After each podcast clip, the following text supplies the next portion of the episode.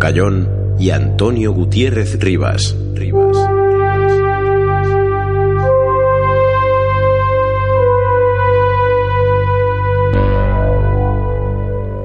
Muy buenas noches y sean bienvenidos un sábado más a esta nueva entrega, nuevo programa de Planeta Oculto en Oír Radio 4G.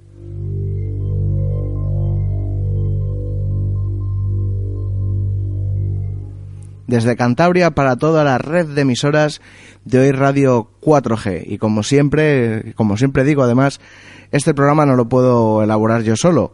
Y está en la mesa, como es habitual, Antonio Gutiérrez Rivas, codirector de este programa. Muy buenas noches. Muy buenas noches, Juan Ray. Muy buenas noches a todos los oyentes de Radio 4G. También queremos saludar, como todas las noches, a Javier Más Gómez, que luego se incorporará a esta mesa, y a Antonio Martínez Beivide, que no ha podido, Alberto Martínez Beivide, me, me he liado contigo, Toño, que bueno, que está una temporadilla que ha estado pachucho, no ha podido venir, pero bueno, siempre nuestro recuerdo y en cuanto pueda más, está con muchas ganas de reincorporarse a este equipo. Y le esperamos porque es una aportación fundamental, como decimos siempre. Además, para dar como, hemos venido haciendo cuando se ha incorporado nuestro equipo, ¿no? Queremos ese, contraste entre la tradición y, y, el misterio, ese contraste entre lo pasado y el futuro.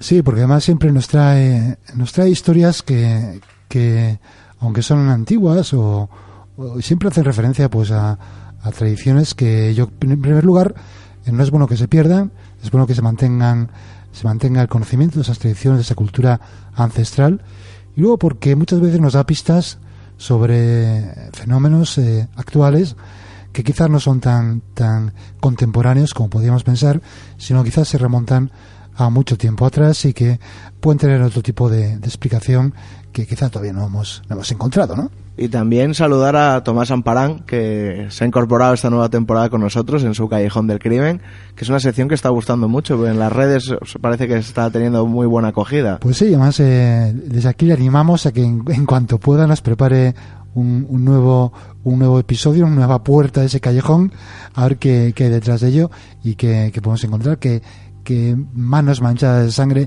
nos va a traer.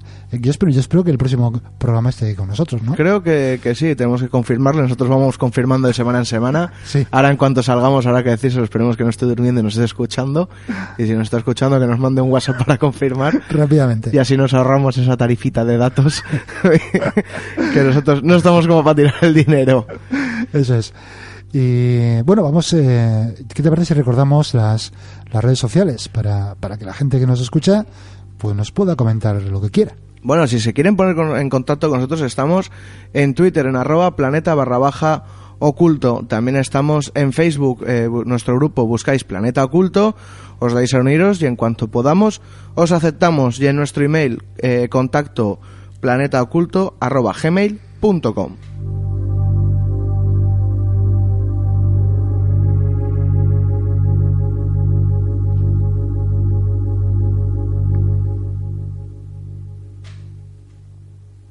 Y bueno, vamos a recordar también que tenemos en este programa, a pesar de que ya lo hemos anunciado en nuestro Twitter, que ahora, como es habitual, yo intento poner un poco los temas para que la gente ya venga un poco sabiendo de qué vamos a hablar, pero bueno, vamos a recordar los temas que vamos a tratar esta noche. Vamos a recordar en primer lugar que vamos a hablar de, de las noticias que publicamos en nuestro grupo, incluso vamos a hablar también de alguna noticia que ha aparecido en el grupo, nuestro grupo hermano de Cantabria Culta, Sí. de Facebook, que también de vez en cuando cuelgan ahí eh, las oyentes. Ahora muchos oyentes me he fijado que tienen por costumbre colgarlo los dos sitios a la vez. Sí, es verdad. me salen en el Facebook dos notificaciones. No sé quién ha publicado en tal y en tal. Digo, tiene que ser la misma La noticia. noticia, sí. Y pues son las noticias que, que pues cada semana pu- eh, procuremos traer aquí que tienen que ver con, pues, con el mundo que, este que, que tratamos. En segundo segundo lugar, también una sección que está siendo ya pues un, un clásico, Sí. que es eh, Fake o No Fake. Vamos a traer nuevos vídeos para Nuevos analizar. vídeos para analizar. Que están en nuestro grupo de Facebook. Si queréis ir dándole, bueno, darle la publicidad. Eso, cuando, cuando digamos, cuando digamos cuáles son. Igual, un- igual alguna vez tenemos que dejar una pausa en mitad del programa. Ahora darle, nosotros nos callamos, ponemos una música de relajación. Música de ambiente, ya sabes. ¿Ya lo habéis visto? Venga, continuamos. Continuamos. Bueno, eh, en tercer lugar vamos a- tener nuestro debate Nos vamos a volver a acercar al tercer Reich. al Tercer Reich, que es un tema que como nosotros como, como el canal Historia, es un tema que para nosotros es una mina, es una Sí, mina no, y que la gente no malinterprete estas palabras, pero a mí los misterios de la Segunda Guerra Mundial, los misterios que, que envuelven al mundo nazi, me gustan mucho. Sí, son, son apasionantes desde cualquier punto de vista. Y en este caso vamos a hablar de, de la bomba atómica nazi, La supuesta. la supuesta bomba atómica nazi, eh, hasta dónde llegaron, qué consiguieron hacer. Eh, ahí lo dejamos y lo analizaremos en nuestro debate. Y eh, pasaremos a continuación a, a sacar de nuestro halcón del misterio Nuestra sección comodín. de sección comodín, pues algunos temas que, que estoy convencido que, que os van a gustar y os van a sorprender. Ya, y finalizaremos con, con nuestro buen amigo Jesús, Sombras en la red. En Sombras en la Red, que una vez más nos traerá algo que nos dejará eh, pues un poco temblando ante la perspectiva De las persianas asesinas. de las persianas asesinas, por ejemplo, y muchas otras cosas más que, que nos hacen temblar la mano cada vez que damos al botón de long en el ordenador, diciendo, bueno, a ver qué nos va a pasar ahora. Y bueno, eh, si te parece, Despegamos ya, seguimos. despegamos, ¿sí?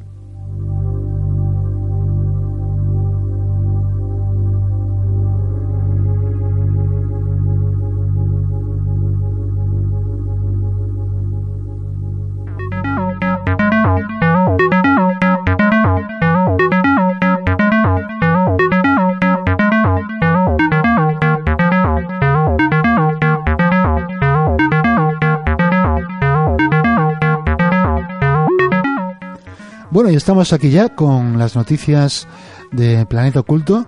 Y vamos a empezar, como decíamos antes, por una noticia que apareció no en nuestro grupo de Planeta Oculto, sino en nuestro grupo hermano de Cantabria Oculta, eh, pero que también merece la pena comentar, que es el de los, eh, el de los avistamientos de unas extrañas, una extraña bola incandescente Hmm. que se ha producido en, en prácticamente todo el norte de España.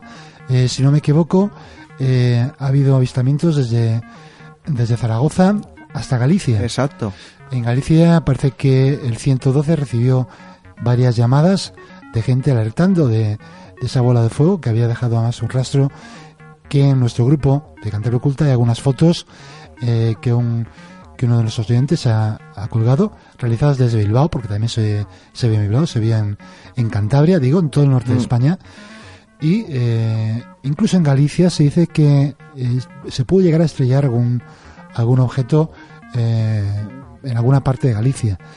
Eh, al parecer, eh, no cabe yo creo ninguna duda en que se trata de un, de un bólido, un bólido, un meteorito, eh, dependiendo cómo entendamos, si se llegó a, a desintegrar completamente en la atmósfera, hablaríamos de un bólido. Si llegó a alguna parte de ese, de ese meteoro a impactar con la, con la Tierra, hablaríamos de un meteorito. Pero en todo caso son fenómenos que, que Un fenómeno gustan. natural. Fenómeno natural, pero que siempre nos gusta y nos parece muy interesante. Yo no lo he visto. bueno, ¿No has visto el, el- no lo viste en, en directo? en directo, exacto. Y para, para ser un fenómeno claro. tan extraordinario, yo que de normal voy mirando al cielo, siempre vigilando los cielos. Eso es. eh, no, yo tampoco, yo tampoco llegué a verlo. Pero sí que hemos recibido comunicación de gente, Sí, sí, sí, de además- gente cercana al programa que sí que lo vio. Y yo te digo, las, las fotografías, no de tanto del, del objeto en sí, sino del rastro que dejó, un rastro de, de una estela de... Bastante abultada. Está ahí en el, en, en el, en el grupo para el que quiera verla. Y si alguno de, de los oyentes tiene algún vídeo del, del propio objeto surgan- surcando el cielo, dejando esa bola de fuego, pues sería muy interesante que lo colgaran en la página y, y poder disfrutarlo el resto de los oyentes, ¿no? Exacto.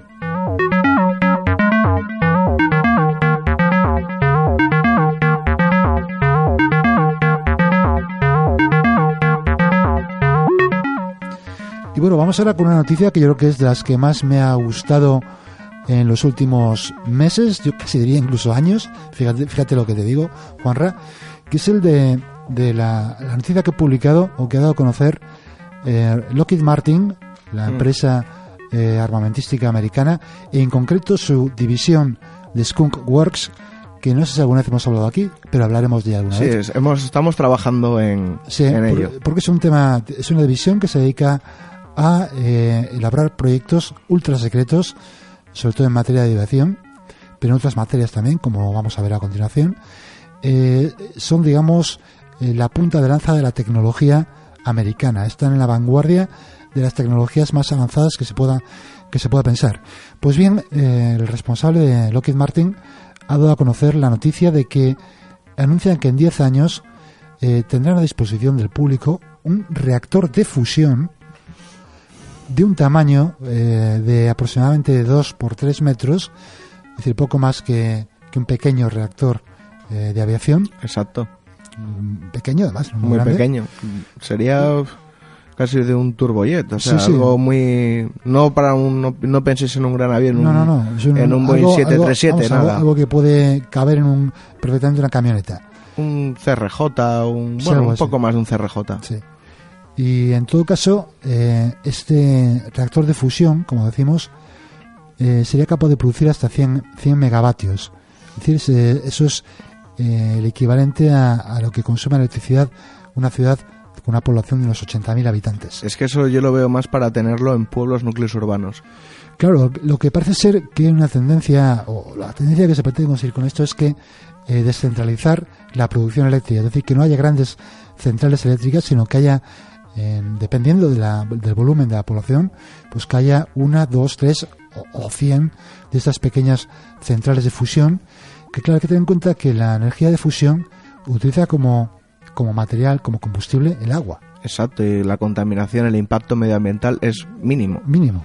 Lo único, los desechos después, eh, no, no, un es poco que- los residuos. Los Pero, residuos, pero los residuos, yo entiendo, quiero entender que apenas produce residuos. Exacto, no, no, no, sí. Apenas produce residuos. Muchas veces también yo creo que hay un poco de cultura en ese ámbito con este tipo de energías. Sí, porque se confunde con la fisión. Exacto. Se confunde con la fisión. Entonces la fisión, que es efectivamente es más, más peligrosa porque es eh, produce residuos eh, radioactivos.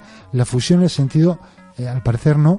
Y desde luego eh, tiene la ventaja de que el, el combustible es prácticamente ilimitado. Exacto. Estamos hablando de agua, que si encontramos donde queramos.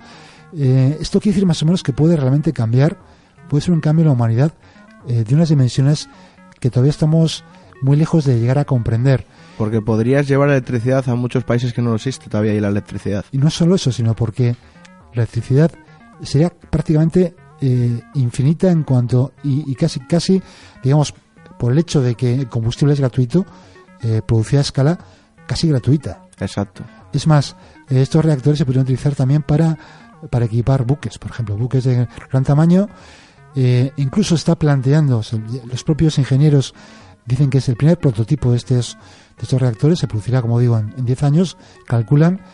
eh, prototipos, más, prototipos más avanzados de menor tamaño esperan también llegarlos a producir en otros 5 años más adelante, que pueden llegar incluso a equipar aviones, Mm. Naves espaciales, vehículos terrestres. Es decir, que estamos llegando, Sí, estamos llegando quizás ya a ese sueño de, de encontrar una energía ilimitada y limpia. ilimitada y limpia. Claro, esto Simplemente, bueno, por hacer un matiz, ya en el consumo, en el propio hecho de poder generar una electricidad, una, una energía ilimitada y limpia, eh, podría también cambiar un poco la tendencia de, los combustibles en, cualquier vehículo. Es decir, una vez que tengas una electricidad, un foco de electricidad, un punto de electricidad ilimitado, la tendencia de la humanidad, creo, vamos, yo, por ejemplo, lo que haría es comprarme coches eléctricos. No tendría sentido comprarme coches de combustión interna teniendo una fuente de energía gratuita, gratuita entre comillas, mucho más barata que el propio combustible. Claro, y, y, pues son varias cosas. Lo que dices tú, efectivamente, de, de la, de la facilidad de acceso a la electricidad eh, para cualquier persona y además en cualquier parte del mundo. Porque Hmm. eso sería un, un aparato poco mayor que un generador grande, Claro, que un claro. generador de estos que vemos en las obras, poco mayor y con, con esa capacidad de producción eléctrica.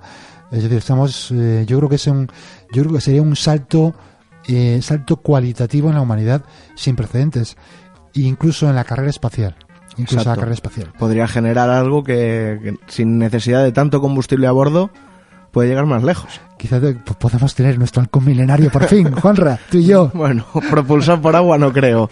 Bueno, vete a saber tú, vete a saber. Bueno, creo que bueno, en ese tipo de eh, la propulsión en sí no iba a cambiar, o sea, el, el estilo de propulsión. Bueno, a través de, de- de la fusión nuclear se pueden se pueden eh, se pueden conseguir métodos de propulsión de, de, de muchos tipos. O sea, no Mm. efectivamente que pero no tan controlado como con minerales, o sea, con combustible fósil. Hombre, evidentemente estamos hablando desde nuestro desconocimiento. Absoluto. O sea, Absoluto. me refiero. Estamos tirando tiros al aire. No, me Como- refiero a nuestro conocimiento básico, o sea, lo que viene a ser lo que hemos estudiado, lo que es tangible. Estamos aquí especulando sobre algo que es ultra secreto. Claro, claro. De todas maneras, eh, es una lástima que tengamos que esperar 10 años, pero yo Seguro, que, yo estoy convencido que si dicen que están 10 años es que ya, ya lo están utilizando. pues posiblemente lo tengan por ahí en algún prototipo Porque- secreto. porque, Sí, por ejemplo- son así. En el primer viaje a la luna, creo recordar, voy a tirar un triple, pero yo creo que lo leí y es casi cierto, utilizaban ya Bluetooth para ciertos sistemas. O sea, algo un Bluetooth muy sencillo. Claro, estamos poniendo que el Bluetooth llegó a nuestro uso doméstico casi 40 años más tarde. Efectivamente. Efectivamente, muchas veces son ocurren así las cosas, sobre todo en el ámbito militar, que las tecnologías van mucho más avanzadas de lo que se trata en el ámbito civil. Exacto. De, de hecho, los, los GPS nacieron en el ámbito militar. Hombre, claro, claro. Entonces, eh, su, su aplicación en el ámbito civil pues se produjo años después. Bueno, el GPS sigue siendo una aplicación militar. Claro. Ahora mismo tú coges tu GPS de tu móvil y no te va a dar la localización exacta en la vida. Ya, exacta, exacta no. ya Claro, se encargan Exacta, exacta no. ya se encargan los americanos de que de que no te dé Hay una variación de, algún- de unos metros. de- y de, y de Claro. bastantes metros. Claro, claro. Y bueno, si eres país aliado te, te acerca más, pero como bueno, si eres país enemigo no tienes GPS directamente. Pero si eres neutral te lo dejan, pero pues igual estás en Santander centro y te y te ponen las afueras. Pues sí. Eh, pues bien, yo creo que habrá que esperar esos 10 años a ver qué, a ver qué ocurre y ya está.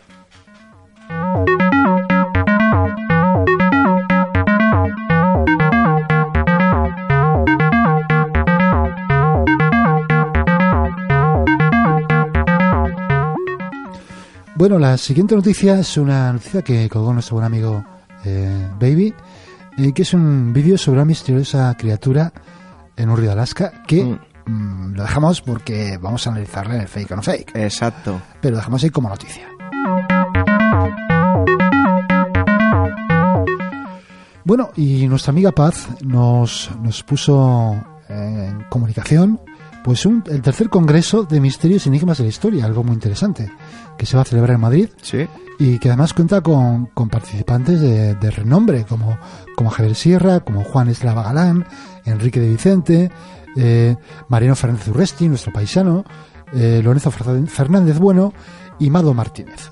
Puede ser una... Tiene muy buena pinta, ¿eh? Si La pudiéramos... verdad, si pudiéramos ir, si pudiéramos está- estamos ya de cabeza. Bueno, que para- pueda que se acerque. Para el año que viene, que queremos ir, nos invitáis, damos una conferencia aunque sea pequeñita y ya con las cosas nos vamos para allá.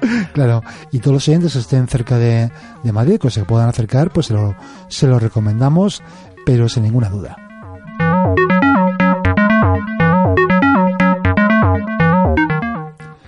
Pues bien, otra de las noticias que, que me ha llamado mucho la atención es el descubrimiento, eh, a través de la investigación de- del ADN de aborígenes australianos y diversos habitantes de islas del Pacífico, han descubierto que una parte de su ADN eh, pues eh, corresponde o proviene de una especie humana desconocida y extinta. Mira, Es decir, una especie humana que todavía no conocemos, que, no- que los arqueólogos no han llegado a descubrir todavía ningún ejemplar de ella y que únicamente lo conocemos por las trazas de ADN que ha dejado en estos aborígenes australianos y en diversos habitantes de las islas del Pacífico. o sea, otro eslabón perdido, podríamos decirlo así. Sí, algo así. Sí, sí. Ya sabíamos que, que bueno, que, que parece que el Homo sapiens se cruzó en ese momento con el, con el eh, hombre de Neandertal Sí, y eh, pues parece ser que había otra especie humana por, por medio que ha aportado su, su carga genética pues a la especie humana. Hay que Aliens. sí, aliens.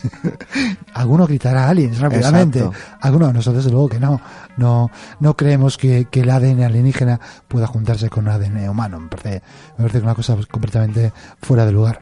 Será simplemente pues uno de los muchos, tú, eslabones perdidos o, Sí.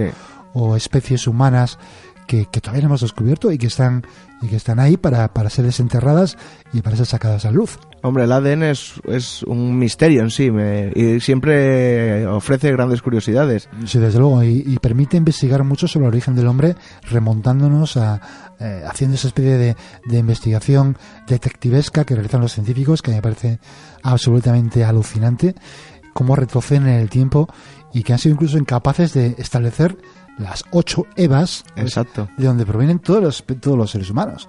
A Yo, por ejemplo, el otro día leí en, en artículos de curiosidades, Y hablando del ADN es que me acaba de venir a la cabeza, que compartíamos, no sé si era un 40% del ADN con un plátano.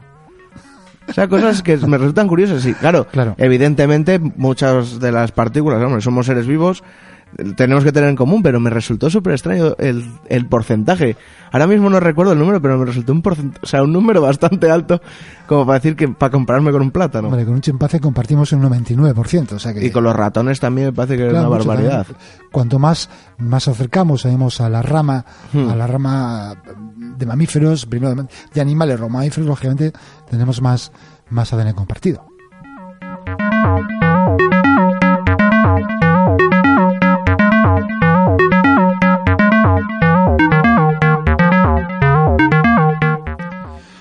Otra noticia es que un, un cuadrocóptero o un dron con Un dron. un dron en Austria pues ha, ha provocado una oleada de denuncias y de avistamientos ovni, Como es natural. como es natural. Ha sido, parece, eh, en las, en las ciudades de Viena y de, y de Gans, creo. Y eh, parece ser que, que, bueno, este, este dron empezó a circular por la noche y los eh, perplejos habitantes de, de estas ciudades empezaron a dar, a notificar a las fuerzas de seguridad, pues que eso que estaban viendo, un objeto extraño eh, con luces sobrevolando la ciudad. Al parecer, todo ha sido una campaña publicitaria de una compañía telefónica. Como no, siempre campañas publicitarias aprovechándose del, un poco del mundo del misterio. Sí, y además lo, que- lo que ocurre es que, claro, los que investigamos este fenómeno eh, no teníamos ya suficiente con fuegos artificiales, con Hmm. eh, meteoros de diverso tipo, Luces de fiestas del pueblo. luces de fiestas de pueblo, eh, láseres en el cielo, inversiones térmicas que provocan que las luces de un coche eh, nos hagan no sé qué en el cielo. Pues ahora para eh, montar más embrollo aún con todo esto nos encontramos con los drones. Claro. Exacto, y es que incluso yo he visto fabricaciones de drones con, con formas la que quieras, es que prácticamente la que quieras. Yo he visto uno hablando antes del halcón milenario, uno que era un halcón milenario, Sí, dron. sí, sí, sí. O sea, Que ya, ya sé que estás ahorrando para, estás ahorrando para comprarte uno. Si te deja tu mujer, que no te va a dejar. Yo también lo estoy haciendo y tampoco me van a, tampoco me van a podemos dejar. quedar en el parque para volarlos. Sí. Pues eso, eh, nos encontramos pues que los que investigamos el- o, queremos investigar el fenómeno ovni o los testimonios de, de avistamientos ovni nos vamos a encontrar cada vez con más dificultades para eh, delimitar qué corresponde a un dron que hoy en día eh, pues cada vez son más habituales eh, tienen características de vuelo más con más complejas Es que ya tienen, luces ya tienen de todo Entonces, es que tienen una maniobrabilidad eh, increíble. O sea, es Claro. que no es un avión de tres puntos, o sea, es que tiene casi puntos infinitos ahora mismo un dron. Claro. Entonces, eh, pues realmente eh, los avistamientos de ovnis, eh, como tales, como luces en el cielo no identificadas, pues seguramente se van a multiplicar a raíz de, de estos de estos drones y más aún Hombre. se utilizan como campaña publicitaria. Exacto, Claro. pero yo creo que dentro de poco y no muy tardar, eh, la agencia aérea va a tener que regular todo este tipo de vuelos de drones. Sí, bueno, ya está, ya está regulado, ya está prohibido volar en determinadas partes. Sí, pero me refiero que van a ser más, más duros. o sea, te- Sí. Ahora te dicen que, bueno, deja de volar y te vas, pero yo creo que van a poner sanciones económicas Y gordas, sí. y mucha gente que se quejaba, eh, yo creo que deberían de sacarse una licencia de dron Sí, sí, para volar. Sí, sí.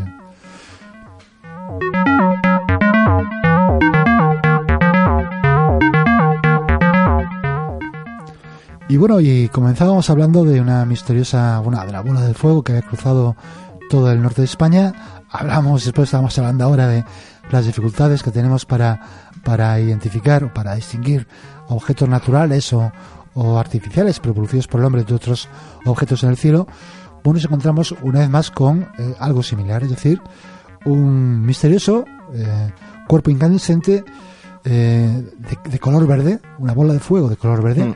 que ha recorrido Japón, que ha recorrido Japón y que ha sido captado en vídeo y que también nos, nos vamos a referir de ella allá en, En el fake o no fake. fake o no fake para bueno para ver qué opinión tenemos cada uno de, de nosotros de, de, de qué es lo que se trata eso de qué se trata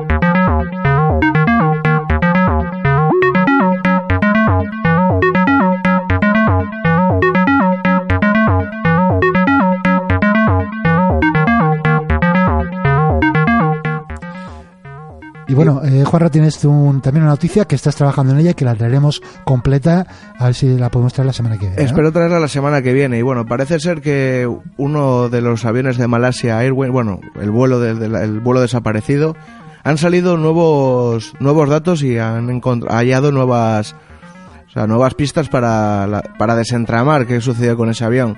He leído, no me ha dado mucho tiempo, la noticia salió hace dos días y estoy analizándola en profundidad porque simplemente a un primer, a un primer vistazo tengo que llegar al origen de la noticia. Creo que, bueno, en ese tipo de, de noticias, si no eres un técnico el que informa, puede, tener, puede perderse demasiada información y quiero llegar al origen y quiero ver si me hago con el informe oficial eh, simplemente dar un tirón de orejas si- a los periodistas que lo han publicado, porque me parece que bueno, hay demasiada desinformación en un momento con algo tan técnico, rebajarlo a lo que es un plano. Alguien que entienda un poco del mundo de la aviación y nota lo ya un profesional. Por ejemplo, tú, Toño, que eres un enamorado también de la aviación, la lees y ves que hay partes que no tienen ni pies ni cabeza. Y creo que ha sido un fallo bien de traducción o bien de lo típico que se hace corto esto, corto Sí. y pego y lo junto y como quede. Espero, espero no tener que dar ningún tirón de orejas a los periodistas y espero también que no sea un corta y pega de, de que lo hayan simplemente tachado en negro en ese documento oficial para los medios. Pues esperamos a la semana que viene. Y pasamos a nuestro fake o no fake. Primero publicidad y luego fake o no Es fake. cierto.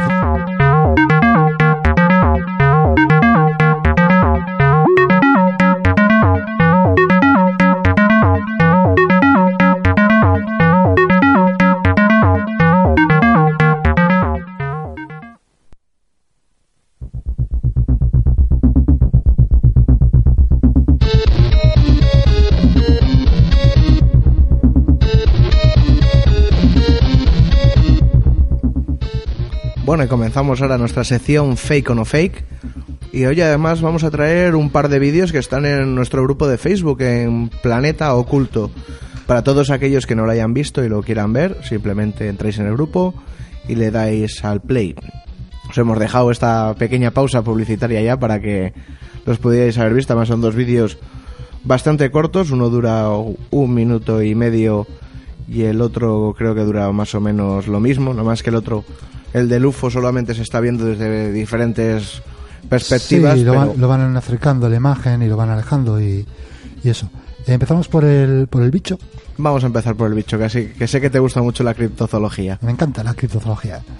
Eh, bueno, pues en el vídeo eh, se puede ver un, lo que parece, parece un, un ser un poco serpentiforme ¿no? Sí. por el movimiento.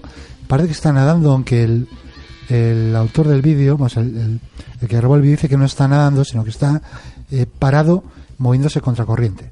Sí, más en, en el propio artículo que facilitamos hay un testimonio de- del, del autor del vídeo que dice al principio pensé y varias personas pensaron que podría ser una cuerda que se enganchó en el fondo del río con trozos de hielo. Sí, Otras porque- personas han mencionado que el monstruo marino tal vez fuera un esturión gigante. Los funcionarios no lo investigaron ya que ha ocurrido en una zona muy lejana del río. El vídeo fue grabado justo al lado de la oficina del distrito de Fairbanks, corriente abajo. No estamos seguros de qué se trata. Estamos dejando que todo el mundo juzgue por sí mismo.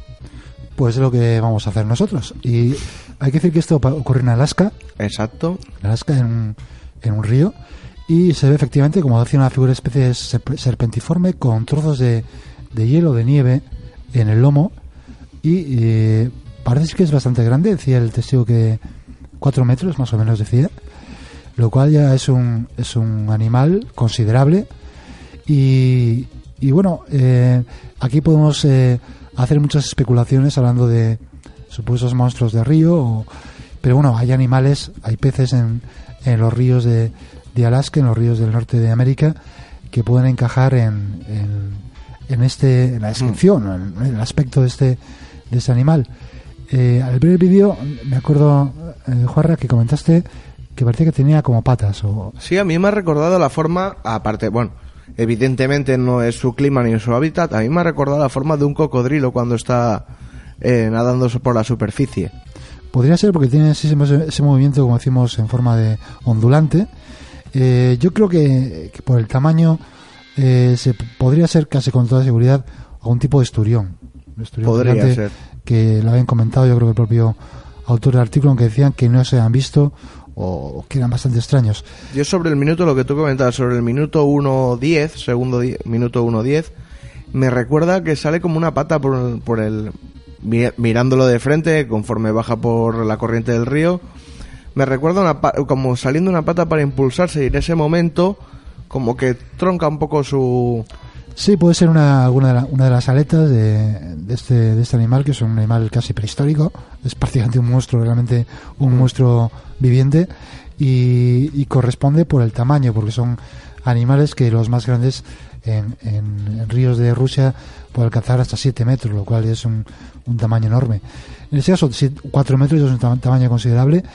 Y a mí, la verdad, que más allá de explicaciones de de monstruos eh, lacustres o de río, como en el propio artículo hacen mención al, al lago Iliama, que es un lago en, en- la Unión Soviética, eh, digamos que a la misma latitud que, que este caso, pues que está muy al norte, que es un lago en que eh, se han, se han eh, reportado pues avistamientos de seres de hasta 9 metros, que podrían corresponder, una estimación un poco equivocada de algún esturión de estos gigantes, que son sí que son habitantes de estas zonas yo creo que yo creo que es la explicación más más Sí. lógica no Sí, más lógica, sí, más allá de que haya de que, de que haya sacado una investigación y se descubre que son algún tipo de animal desconocido lo cual me parece bastante extraño Hombre, el apunte, un apunte clave es el- ese hielo que tiene todavía por encima.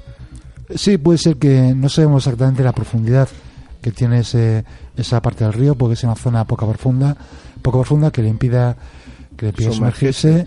eh, que eh, eso es quizá el dato más extraño no Que vaya siempre con ese, esas especie de placas de hielo encima. encima. Eso me recuerda a, una, a unas imágenes también de hace un año o quizás más, dos años, en un lago en, en Suecia, no recuerdo el nombre del lago, que también se veía una, una imagen de un ser también serpentiforme, eh, también como con placas de hielo. En ese caso el, el- el río era, o el lago era bastante helado y se movía exactamente igual.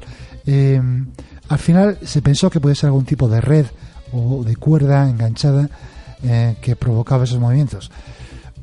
Esto, me parece un animal, en todo caso. Sí, de hombre, desde luego una cuerda no parece, o sea, no sería una cuerda de gran tamaño y aparte las cuerdas nosotros las recordamos siempre de una forma uniforme y esto no tiene uniformidad. No, esto yo creo que tiene un aspecto orgánico y, y yo creo que es un animal, en todo caso, yo digo, mi opinión es que es un, es un esturión o un, un animal de ese tipo. No, Bueno, resultado fake o no, no, fake. no es fake, no es fake, pero no es un nada, nada fuera de lo común.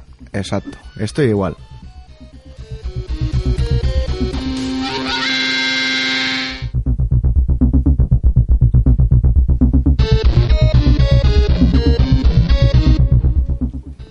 Bueno, y tras este fake o no fake, el primero que ya hemos decidido que, que no es fake, pero tampoco es nada extraordinario, me parece que se nos van a quedar así el 80% de los fake o no fake de esta, de esta temporada. Eh, pues sí, porque, porque la verdad es que eh, si elegimos vídeos que nos parecen eh, ciertos, pero que no significan nada fuera de lo común, pues vamos a llegar a esa conclusión. Hombre, animo a los oyentes a que nos aporten vídeos Claro. que incluso ellos crean que, que es algo real y bueno, nosotros lo analizaremos y que no nos tengan en cuenta si pensamos en- diferente a ellos. Claro, oye, cada uno tiene Su tiene opinión.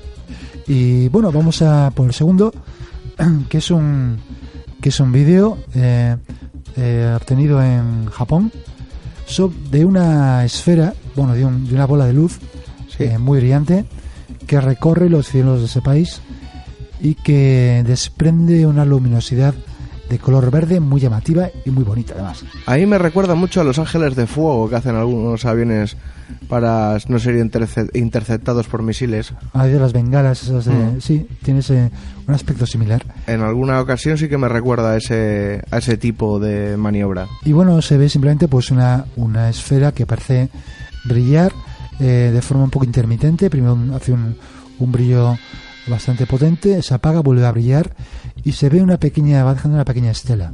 Hmm. Una pequeña estela y... eh, eh, Una estela propia, yo creo, del impacto contra la atmósfera, nada. Sí, yo creo que eh, no deja de ser más que un, un bólido o un meteorito, eh, como decimos, dependiendo si se desintegra o no en la atmósfera. En este caso no sabemos si va a haber algún impacto en, en Tierra de los restos de este asteroide o de ese trozo de, de piedra que, que- y de piedra Hombre. metal que, que atravesó o que rozó la atmósfera sobre los cielos de Japón y que desprendió ese color tan, tan llamativo. Hombre, lo, lo más curioso igual de este bólido es el color verde, verdoso. Porque muchas veces tendemos a identificar esos bólidos con colores amarillos, Sí, anaranjados. más color de estilo tirando a colores de fuego vivos. Sí, como ese famoso, el famoso, eh, como, eh, ¿cuándo fue? Hace un año, año, ya no me acuerdo, en, en Rusia, Mm, hace más, hace ya, dos, además, dos, ¿eh? tres años, sí, sí. Dos o tres años igual. que provocó ese impacto, esa rotura de cristales que fue filmada por tantas cámaras de, en esos coches que siempre Mm. los rusos, eh, que era una luz brillante eh, de color amarillenta. Sí, sí, además el impacto fue estremecedor. Sí, pero como nos comentó a micrófono cerrado eh, Javier Más, que ya anda por aquí, eh, pues eh, efectivamente dependiendo de la composición de, del meteorito, pues puede dar un color u otro, ¿no? Puede tener más composición, como bien decía, de azufre, de algún otro eh, material que, que provoque ese, ese destello. En todo caso, es una imagen muy espectacular, Sí. pero que tampoco eh, no es algo extraordinario, no es un, no es un, no son aliens. No son aliens. Los aliens Lo no- sentimos, pero no, no son son aliens. aliens. Eh, Ojalá fueran aliens. Ojalá, pero no, si son aliens se han estrellado. O sea, si eran aliens se han, se la han pegado. Yo creo que, es, que a la altura que iba no creo que haya impactado contra la superficie terrestre. No, seguramente no, seguramente se ha quedado eso. Han entrado, han salido de la atmósfera o se ha desintegrado la propia atmósfera. la- Eh, realmente ha habido eh, esta semana bastantes de estas aquí en España, en Japón. Sí. Eh, Igual estamos en medio de un... Sí, puede que estemos atravesando algún tipo de, de pequeño resto de cometas o algo así. Y es posible que volvamos a tener a tener este tipo de avistamientos y de filmaciones eh, en los próximos días. Y si alguno de nuestros eh, oyentes eh, quiere que analicemos, como ha dicho Juanra, esta, una filmación como esta, otras similares, pues estamos aquí dispuestos a ello. En nuestras vías de contacto. Estamos en Twitter, en arroba planeta barra baja oculto. En Facebook, en nuestro grupo Planeta Oculto, eh, os dais a, a uniros y en cuanto podamos os aceptamos. Y en nuestro email, contacto planetaoculto arroba gmail punto com. Y como os hemos dicho antes, si no coincidimos con vuestra opinión, lo sentimos mucho, pero cada uno creo que tiene que tener su propia opinión. Y así es como se puede llegar a descubrir incluso cosas más lejanas. Eso es.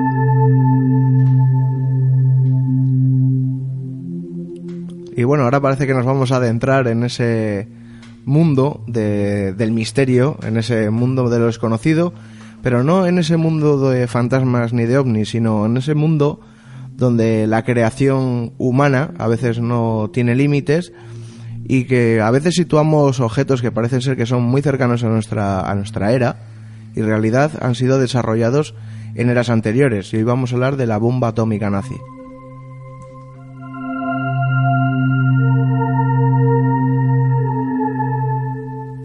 Pues sí, porque todos conocemos eh, pues las famosas bombas atómicas que las dos únicos han sido que han sido eh, disparadas contra objetivos, digamos, eh, de guerra en una guerra real, que son las de Hiroshima y Nagasaki en 1945, y conocemos que eh, los creadores de esas bombas fueron eh, los Estados Unidos, pero eh, lo que quizás mucha gente no sabe es que durante la misma época en que los Estados Unidos estaban empleando ingentes cantidades de, de dinero y de material y de personas para llegar a alcanzar, a desarrollar estas bombas atómicas, un auténtico hito en la ciencia, por mucho que sean, que han sido causantes de tanta destrucción y tanta muerte, eh, pues a la misma vez que estaban Estados Unidos luchando para conseguir esto, otros países, eh, como puede ser la Unión Soviética, como era Japón o como era, en este caso, Alemania, la Alemania nazi, también estaban, estaban luchando por conseguirlo. Y la Alemania nazi tenía la ventaja de que disponía de quizá de los científicos eh, más prominentes en el campo de la física y de la química del momento. Exacto.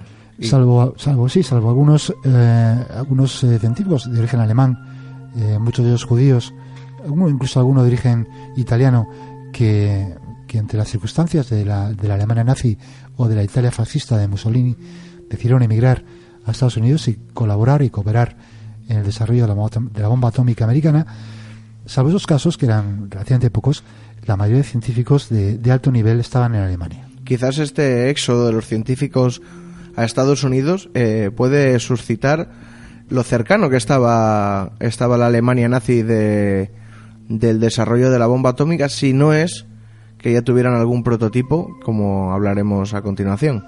Efectivamente, pero como en estos temas que a veces también rozan la conspiración, Hmm. o la conspiranoia, como quieran llamarlo la gente, eh, vamos a hablar de, de un poco de la historia oficial, o de lo que sabe de un, punto, un poco de desde el punto de vista oficial, de lo que se conoce, y luego vamos a hablar de lo que algunos investigadores eh, están empezando a sacar a la luz y que eh, todavía no estamos en disposición de, de decir si es absolutamente cierto ¿O no? o no, porque efectivamente han, han desvelado ciertos datos que hacen pensar en determinadas circunstancias de las que luego hablaremos, pero son datos no eh, fidedignamente contrastados.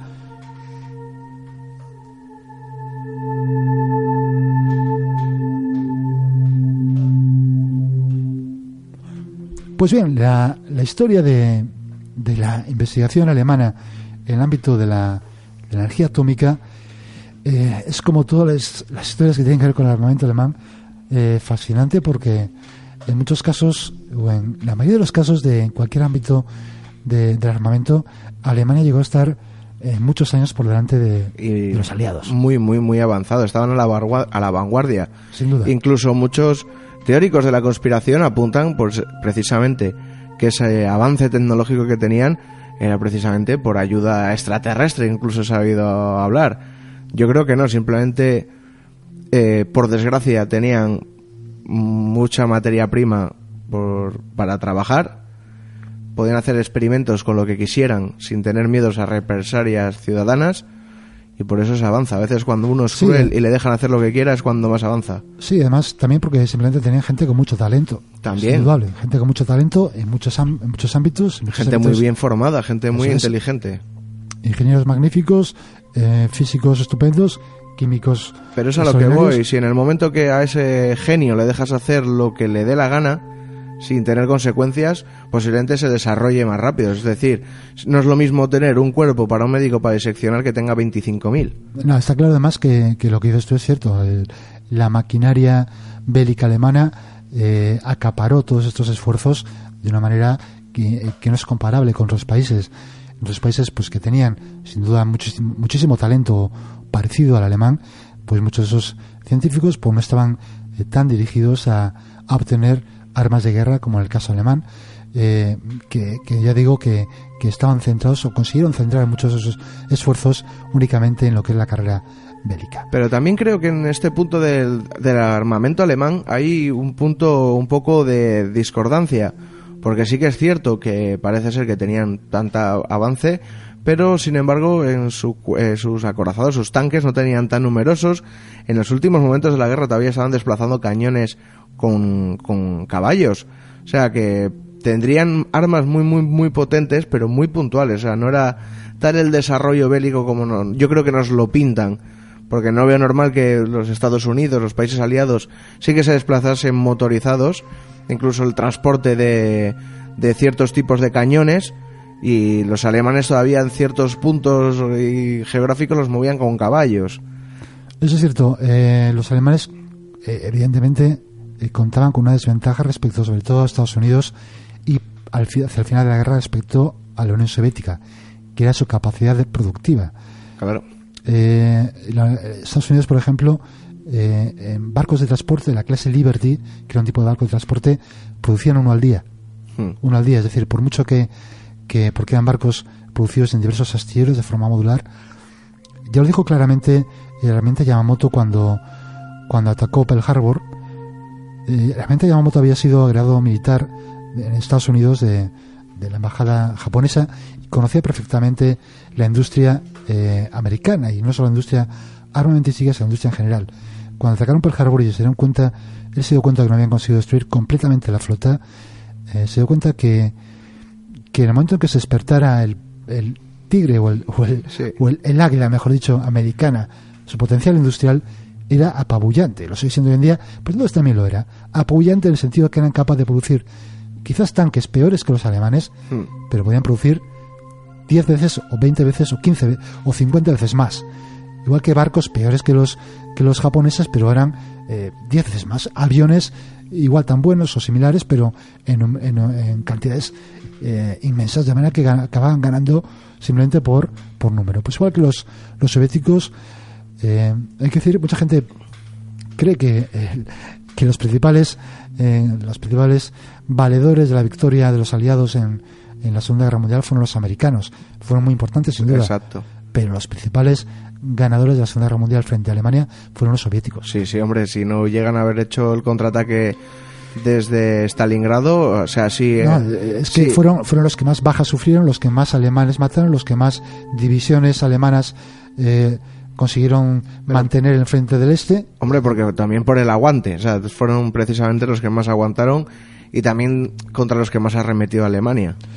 Sí, precisamente también por, por eso, porque, porque una- un ejército inmenso, una cantidades inmensas de, de soldados, de material, sobre todo hacia el final de la guerra, cuando, cuando un poco pararon los pies a Alemania. Yo lo que no entiendo, bueno, nos vamos a salir un poco Estamos, del, estamos yendo del tema del tema, pero bueno, oye, no me parece que sea algo tampoco, no, sé. Pero a ver si nos da tiempo a hablar de la bomba atómica Es que en algún momento. Pero nunca- no, absolutamente interesante, sí. Si no lo dejamos para otro día y se acabó. No hay problema. Pues también, la verdad que, que, bueno, eh, nunca he entendido muy bien ese, ese afán de conquistar Rusia. O sea, todos los, los grandes conquistadores se han chocado contra, contra ese bloque de hielo, y nunca mejor dicho. Y, y no entiendo por qué siempre ese hay que conquistarlo. Si realmente Rusia, Rusia lo que es, y no es por me- desmerecer el país, es, un- es una, una estepa, no, no, hay, no hay mucho. Hombre, eh, lo que es la Unión Soviética entonces, eh, ha- hay que pensar que los alemanes buscaban lo que llamaban su, su espacio vital. Lo- Sí. lo- espacio vital de Alemania. Lo que ellos creían que, que merecía la raza alemana, que para ellos la raza alemana pues era algo muy amplio. No solo alemanes, sino también pues los países que conquistaron, Checoslovaquia, Austria, la Prusia, que ahora mismo forma parte de, de Polonia, pues eh, parte de Polonia también lo consideran como territorio alemán. Incluso hay eh, uh, eh, zonas de, de los Urales que lo consideran zonas sagradas de los arios. Es decir, ellos realmente no querían conquistar la Unión Soviética entera, querían conquistar, digamos, hasta los Urales. ¿Por qué? Porque son zonas muy ricas en cuanto toda la zona de Ucrania es una zona muy rica de, recursos, en, minerales, en, en campos inmensos de para cultivar. De manera que era, creían que era un imperio. Eh, se chocaron pues con, con ciertas decisiones erróneas en el ámbito militar que, que provocaron finalmente la derrota.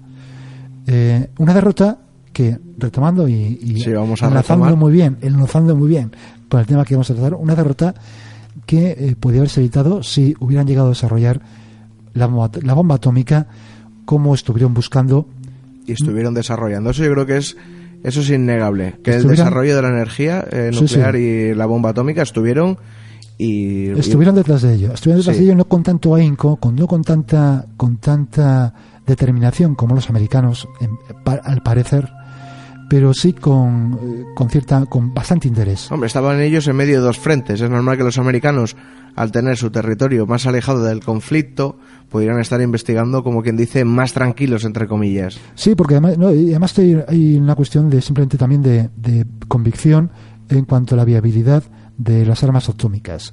Hay que tener en cuenta que, que a principios de los o a finales de los años 30 ya se sabía que mediante el bombardeo de electrones de, de elementos fisionables como el uranio se podían conseguir reacciones en cadena. Sí. Todavía no se sabía cómo muy bien producirlos, no se sabía cómo enriquecer ese uranio, que se requería un uranio eh, enriquecido.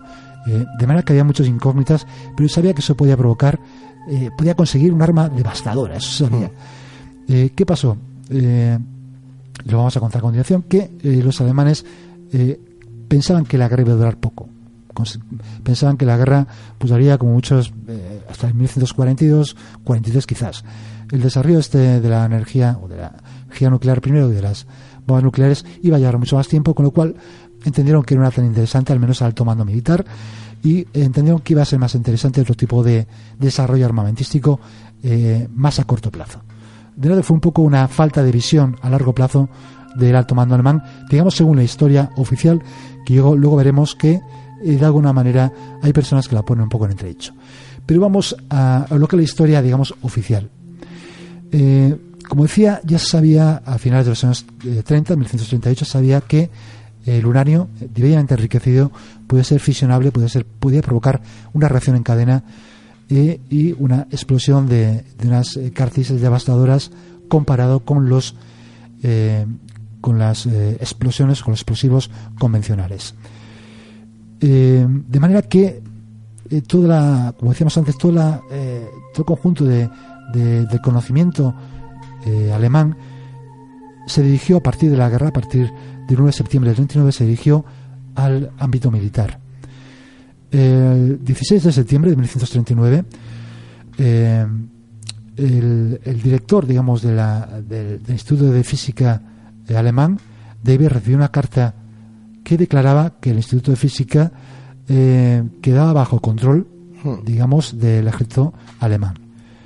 Eh, además, se indicó a este eh, que era de nacionalidad, holandesa, que debería cambiar su, nacionalidad para poder seguir trabajando. Este hombre decidió que eso no le interesaba, que tampoco le interesaba trabajar para los nazis y cogió eh, las maletas y se largó a Estados Unidos. Una de las primeras deserciones, una de las primeras o últimas deserciones, según se mire, de físicos del ámbito alemán. Pues bien, eh, este, el director del Instituto, Instituto de Física, Kaiser, eh, fue sustituido por un personaje que eh, fue importante, Werner Heisenberg. Werner Heisenberg era un físico prominente dentro de del ámbito del ámbito de la física mundial y alcanzó este, este punto de dominio de, la, de, de Kaiser Guillermo y eh, fue fundamental en lo que veremos a continuación. Y vamos a hacer una pausa para publicidad. Y volvemos. Y volvemos.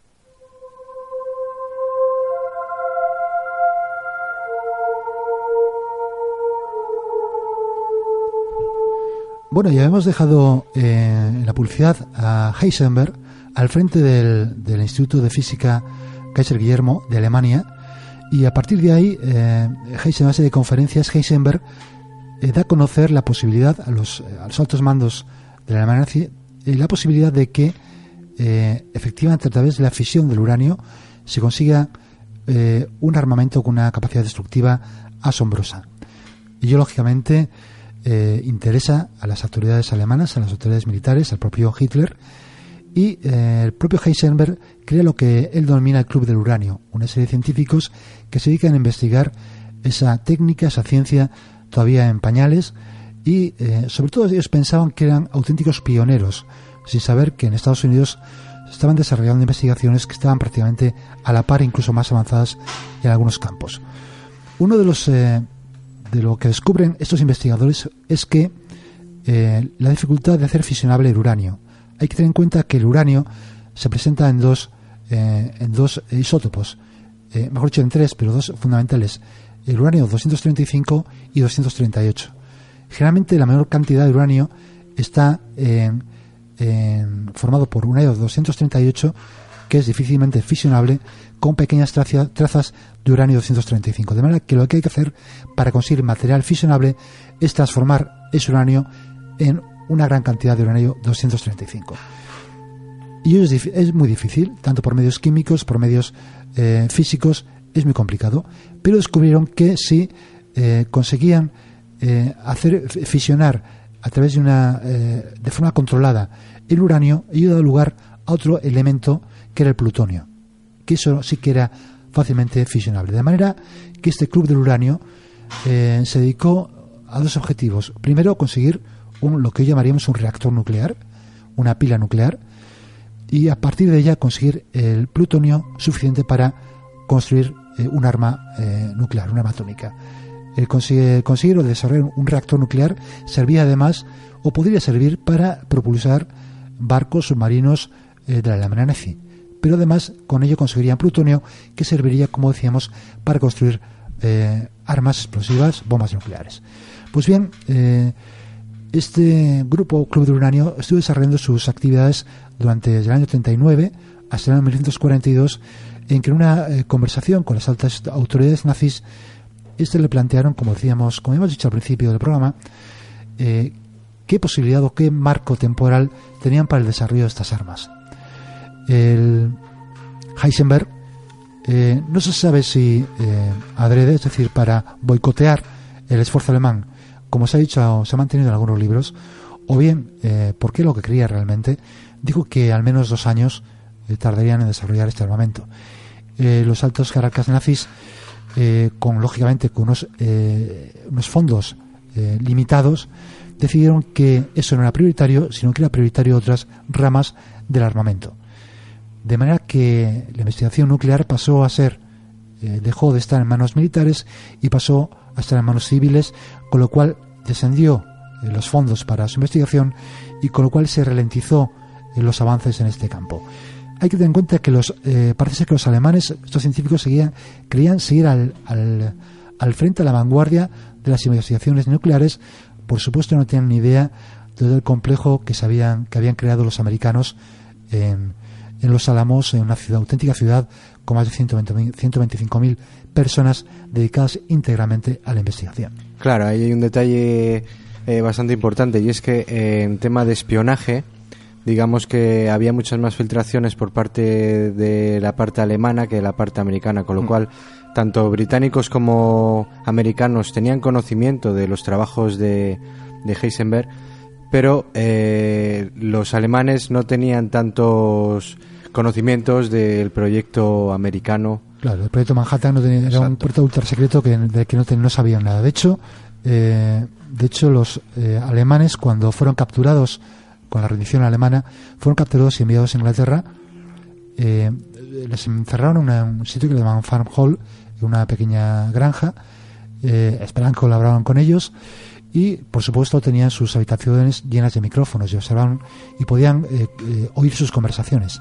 Y muchos científicos alemanes que con simplemente cantar entre comillas fueron perdonados su vida. Sí, eso, eso posteriormente en la famosa operación Paperclip de, de la que tendremos que hablar en este programa, pues muchísimos fueron perdonados sus crímenes y eh, colaboraron con Estados Unidos eh, con posibilidad de la Segunda Guerra Mundial. Pero en este caso, estos, este club del uranio que había formado Heisenberg y estos científicos alemanes en la vanguardia, ellos creían de la investigación, eh, em, oyeron que eh, el propio Heisenberg calculaba que para conseguir una bomba atómica se necesitaría al menos una tonelada de producto fisionable, lo cual estaba muy alejado de los verdaderos cálculos lo cual dio a entender a los científicos americanos que los alemanes realmente estaban muy, muy lejos de, de, los avances que ellos habían conseguido.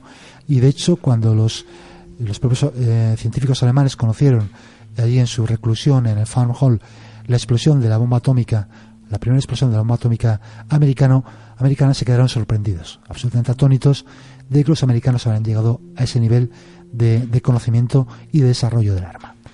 Pero como decíamos al principio, esta es la historia oficial, es decir, que los, los, eh, alemanes no llegaron a alcanzar un nivel lo suficientemente avanzado en el desarrollo de las armas nucleares. Hombre, se han encontrado, por ejemplo, en recientes excavaciones, me parece que era en... Uh, se me ha ido el nombre, me parece... En, en Austria podría ser, por la zona austriaca, que habían encontrado una zona con un alto nivel de radiación y al, eh, al, levantar dos placas de granito encontraron un, lo que parecía ser un centro científico eh, alemán eh, donde los niveles de radiación estaban básicamente por, estaban por las nubes. Sí, sí, Se ah, calcula sí, sí, que, sí. que incluso podría ser una hectárea. eh, una hectárea de extensión. Nos está claro que desarrollaron un prototipo, han desarrollado prototipos de reactores nucleares en que, que utilizaban eh, pues uranio, eh, mat- el uranio que habían podido conseguir para intentar obtener relaciones controladas de, de la actividad. Hay una historia muy divertida del propio Heisenberg huyendo por Alemania con una bicicleta cargada de uranio. Sí. Es una historia fantástica. Eh, pues bien, como decíamos, hay, hay otra historia que, que un historiador alemán, Rainer Karls, ha sacado recientemente, bueno, recientemente en el año 2005, en un libro polémico que se llama La bomba de Hitler, en que eh, relata lo siguiente. El, ca- el 4 de marzo de 1945, Clara Werner estaba de pie en una colina en Turingia, Alemania. No muy lejos estaba la base de entrenamiento militar cerca del pueblo de Ohrdruf. Inesperadamente se produjo un destello de luz.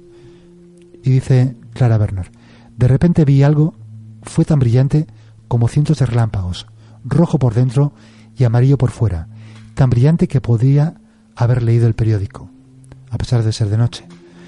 Todo sucedió tan rápido, entonces no podía ver nada en absoluto. Nos percatamos de que había un viento muy fuerte. En los días que siguieron, eh, sufrió de hemorragias nasales, dolores de cabeza y presión en sus oídos. ¿Podría ser que hubiera sido testigo de la prueba de arma, de un arma nuclear por los científicos nazis? Esto es lo que plantea este autor en este libro, La bomba atómica, la bomba atómica de Hitler. Pero no, no es tan descabellado, porque sí que un reportero italiano enviado por Mussolini eh, reporta que vio un, un ensayo nuclear. Más hubo una reunión previa entre Hitler y Mussolini en el que Hitler le narraba lo que iba a ser el, el arma definitiva y Mussolini quería conocer, quería tener conocimientos de este arma. Y me parece que año y medio más tarde recibió una, una invitación cordial a ser testigo del poder devastador de su nuevo arma. Efectivamente, eh, Luigi Romersa es un, periodista italiano que publicó un libro que se llamaba El arma secreta de Hitler, que dice que, se, que era el único testigo que quedaba vivo de eh, una detonación experimental de la primera bomba atómica del mundo. La primera bomba atómica del mundo que sería eh, nazi. Era un. eh, Romersa era un, era un, un periodista eh, que fue enviado por Benito Mussolini en una misión secreta, como bien decías, Juanra, en septiembre de 1944. Eh, el 12 de octubre fue llevado a la isla de Rügen, donde vio la detonación de lo que los alemanes llamaron bomba de desintegración. Exacto. Estaba pensando en el nombre que le había dado a es. esa bomba. Según su relato, lo llevaron a un búnker bajo tierra en donde le entregaron unas gafas especiales. Cuando la bomba detonó, hubo un destello de luz tan brillante que penetró las gafas e iluminó la habitación. Se le dijo que no, se le dijo que no podía abandonar el búnker por varias horas debido a los efectos de la explosión. Cuenta que cuando salió del búnker, pues eh, la devastación se podía ver desde, desde más de un kilómetro de distancia. Los árboles habían desaparecido, unas ovejas que había pastando se habían convertido a cenizas, se reducido a cenizas. Y el propio Romersa eh, volvió a Italia para confirmar esas, eh, esas lo que había, lo que había, lo que había observado. Incluso, contárselo directamente a Mussolini. incluso hablaban de que iban todos a- con trajes de amianto y describe perfectamente esa explosión con forma de seta o de hongo que deja el, el hongo nuclear, que se suele llamar, que, habla, que, que deja la explosión de una bomba atómica.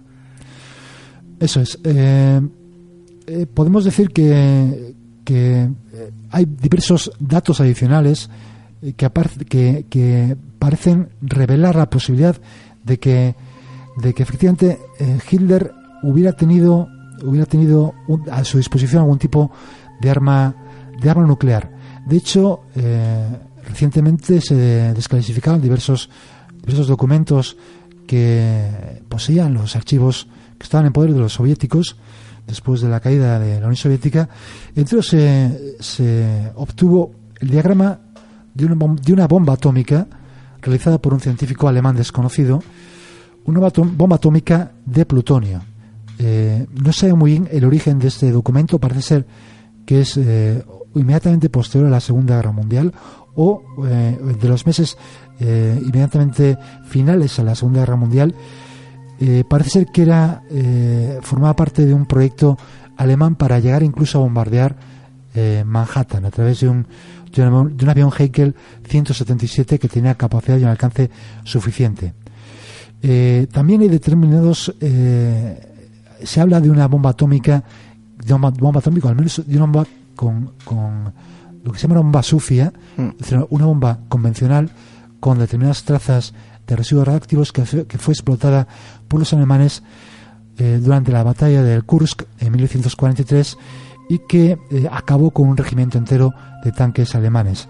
Yo he llegado incluso a leer una, una historia que, bueno, no sé hasta qué cierto punto es descabellada, que hablan que de las dos bombas atómicas tiradas por los americanos, una era de origen alemán. O sea, que solamente llegó, les dio tiempo en ese margen de tiempo entre el proyecto Manhattan y el, y el bombardeo de fabricar una, que la otra era enteramente nazi. Sí se habla de que efectivamente los americanos tuvieron muchas dificultades en obtener, como hemos dicho, material fisionable, uranio uranio 235, y también en conseguir una detonación adecuada para las bombas. Ello se consiguió, al parecer, eh, gracias a un submarino alemán que ah, eh, antes de, en mayo, eh, junio de 1945, se entregó en Estados Unidos cargado con óxido de uranio y, unos detonadores infrarrojos. Que sirvieron para, se dice, para eh, desarrollar o para conseguir hacer explotar la segunda de las bombas atómicas americanas. Pero esta historia ligaría más también con otro gran misterio, ¿no? De, de la- del Tercer Reich, que es la huida de Hitler. ligaría con la huella de Hitler, ligaría con la famosa base en la Antártida, que fue quizás atacada por el famoso almirante Byrd en 1947. Es cierto que se bombardeó con bombas atómicas aquella base alemana en la Antártida. Eh, en definitiva, todo esto de la bomba atómica nazi no deja de traer cada vez, eh, con el tiempo, traer más y más cosas, como dijo el propio eh, Rainer Kursk, eh, es una especie de zombie que de vez en cuando renace Sí. para aportar nuevos datos. Estaremos atentos a ello y, y quería recordar, Javi, Yo os voy a recomendar que veáis una serie que se llama Operación Telemark, Agua Pesada, traducida así. Yo leído la historia, pero- Habla precisamente de...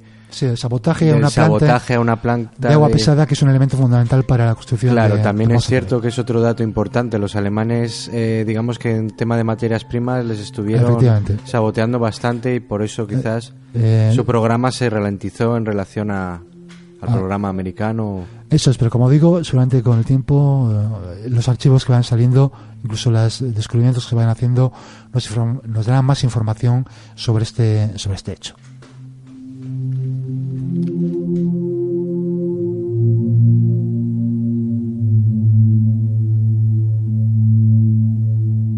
El 26 de noviembre de 1977, la emisión de la, de la cadena de televisión ITV en Inglaterra se vio bruscamente interrumpida por este mensaje.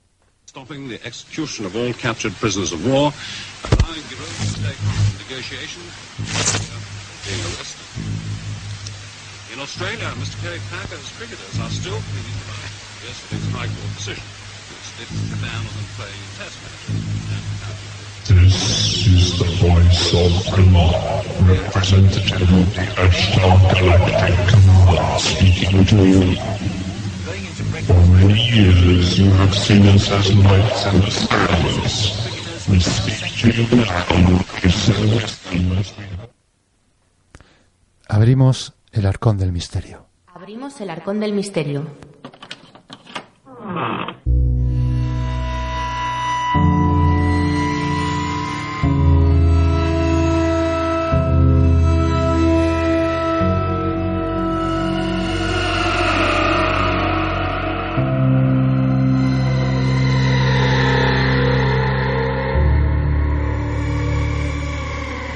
Bien, eh, esta extraña emisión que acabamos de escuchar eh, decía lo siguiente, traducida al castellano. Esta es la voz de Brillon, un representante del Comando Galáctico Astar, que le habla. Desde hace muchos años nos han visto como luces en el cielo. Les hablamos ahora en paz y sabiduría como hemos hecho a sus hermanos y hermanas de su planeta Tierra. Venimos para advertirle del destino de su raza y de su mundo, para que puedan comunicar a sus semejantes el curso que deben tomar para evitar el desastre que amenaza su mundo. Bien.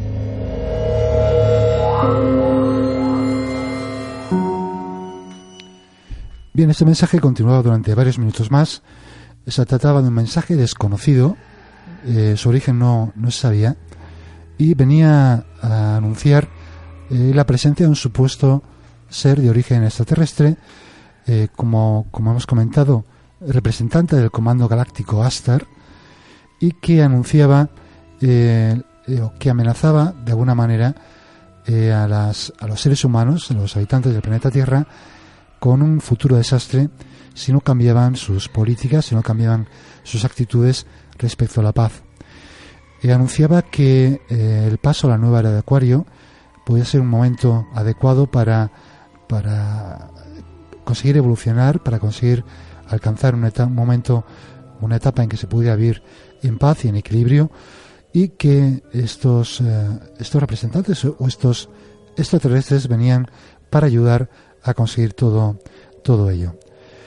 Eh, pues bien, la verdad es que este, esta, esta voz extraña que, como digo, interrumpió esta transmisión de la ITV sorprendió a, a todo el mundo. Eh, poco a poco esta, esta, esta eh, transmisión, esta interceptación de la emisión fue, fue cesando y volvió a, volvió a la normalidad la emisión que estaba realizando la ITV poco antes de eh, que finalizaran un- unos dibujos animados de los, de los Looney Tunes.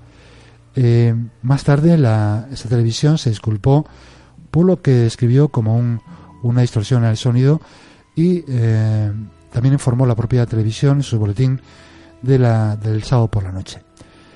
Eh, la emisión únicamente se hizo cargo de, únicamente interrumpió lo que se dice, lo que es el sonido, dejando inalterada la señal de vídeo que en aquel momento estaban dando una serie de noticias, aparte de algún tipo de distorsión en la imagen que se produjo. Eh, ¿Cuál es la explicación que encontramos para, para este fenómeno? Bueno, eh, Esto podría ser también una sección fake o no fake, ¿eh? Fake o no fake, efectivamente. No estaría mal por una sección fake o no fake.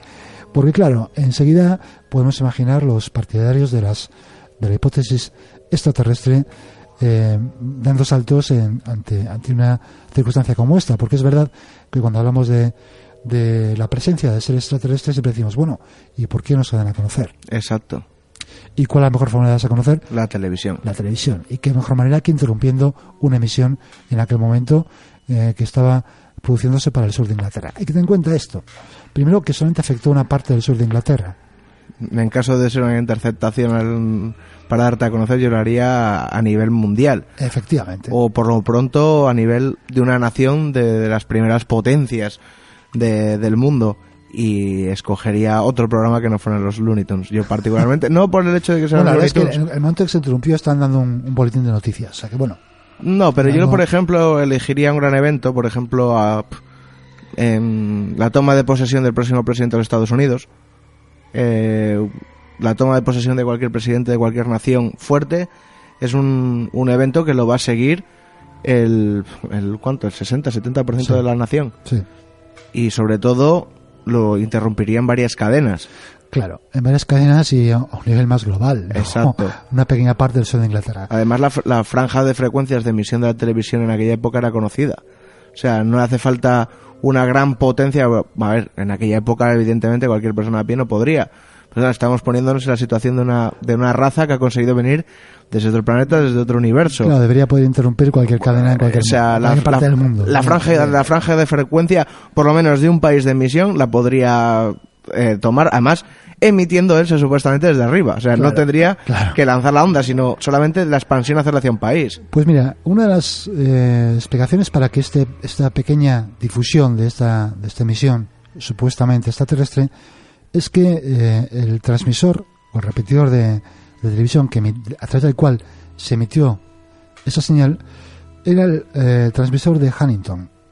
El transmisor de Huntington era inusual entre todos los eh, transmisores porque eh, en vez de recibir eh, la señal de otro transmisor eh, por cable, es decir, recibir la transmisión de la señal directa de la, de la emisora de televisión eh, por cable y emitirla, repetirla, digamos, al aire, él recibía la señal por aire.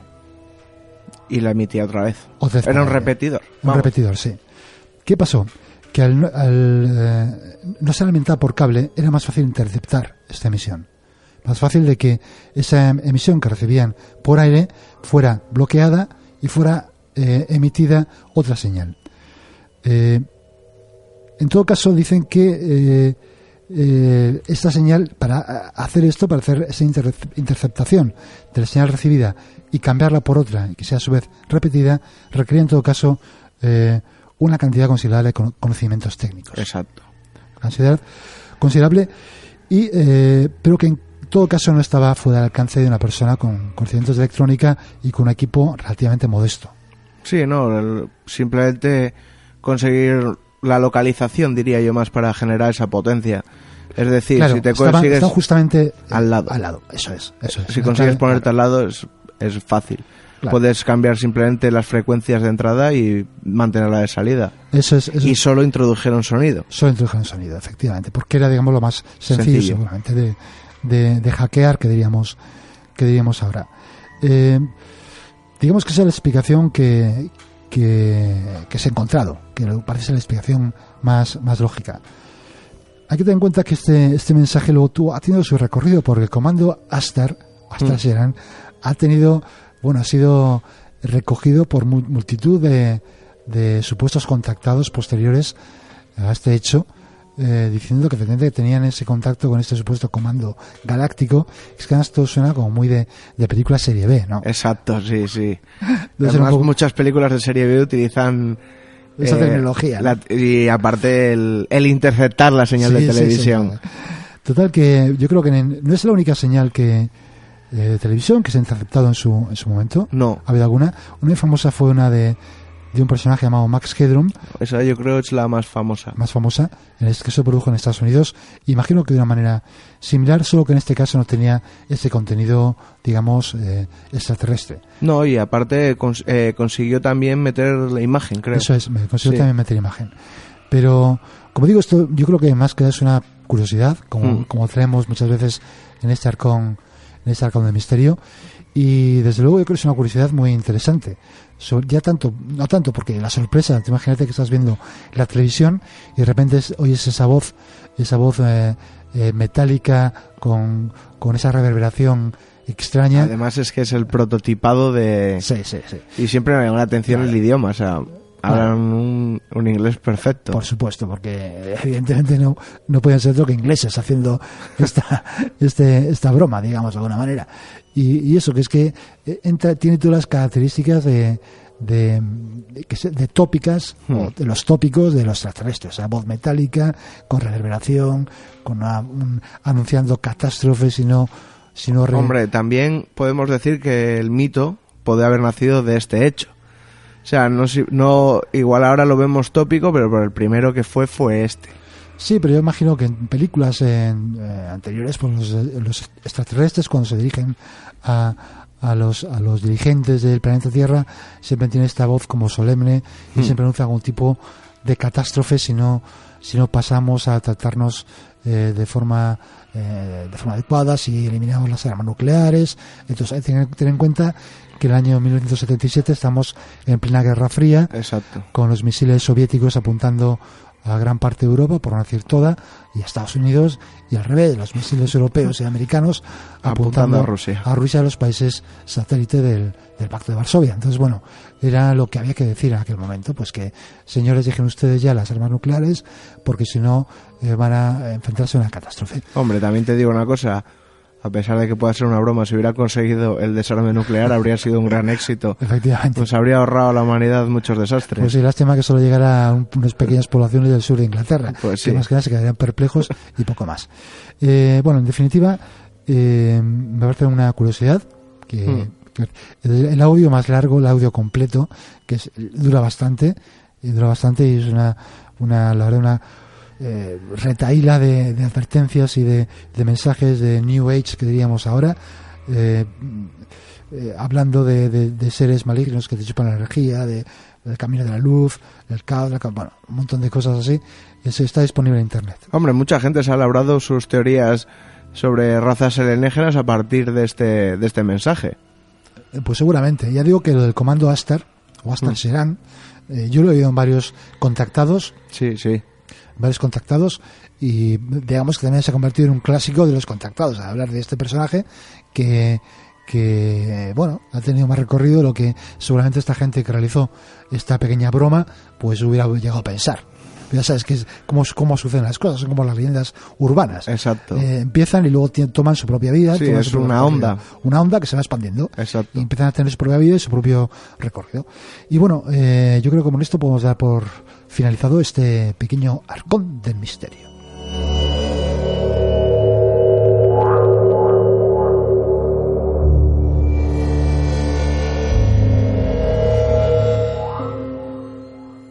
Bueno, iniciamos la conexión Santander, lugar desconocido, con Jesús Vega. Muy buenas noches. How safe is the internet? Information is Wide His job, his social security number, his home address, with a few clicks of the mouse. The World Wide Web.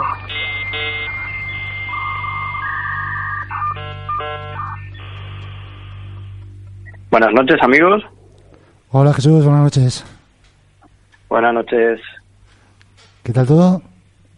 Bien, bien. Esto, este programa ya ha pasado a ser un programa social. Social, ya nos cuenta, para que nos cuente nuestra- su vida. Pero vamos, que hoy creo que este es un tema eh, curiosísimo. Sí, esta noche, esta noche vamos a hablar de algo un poco menos serio, un poco que un tema que mezcla un poco más de de, de humor también. Y es que traemos una historia de seguridad informática marca España, como Sí. diría algún político actual IBEX 35 y, y actuaciones policiales a lo Mortadelo y Filemón. La tía.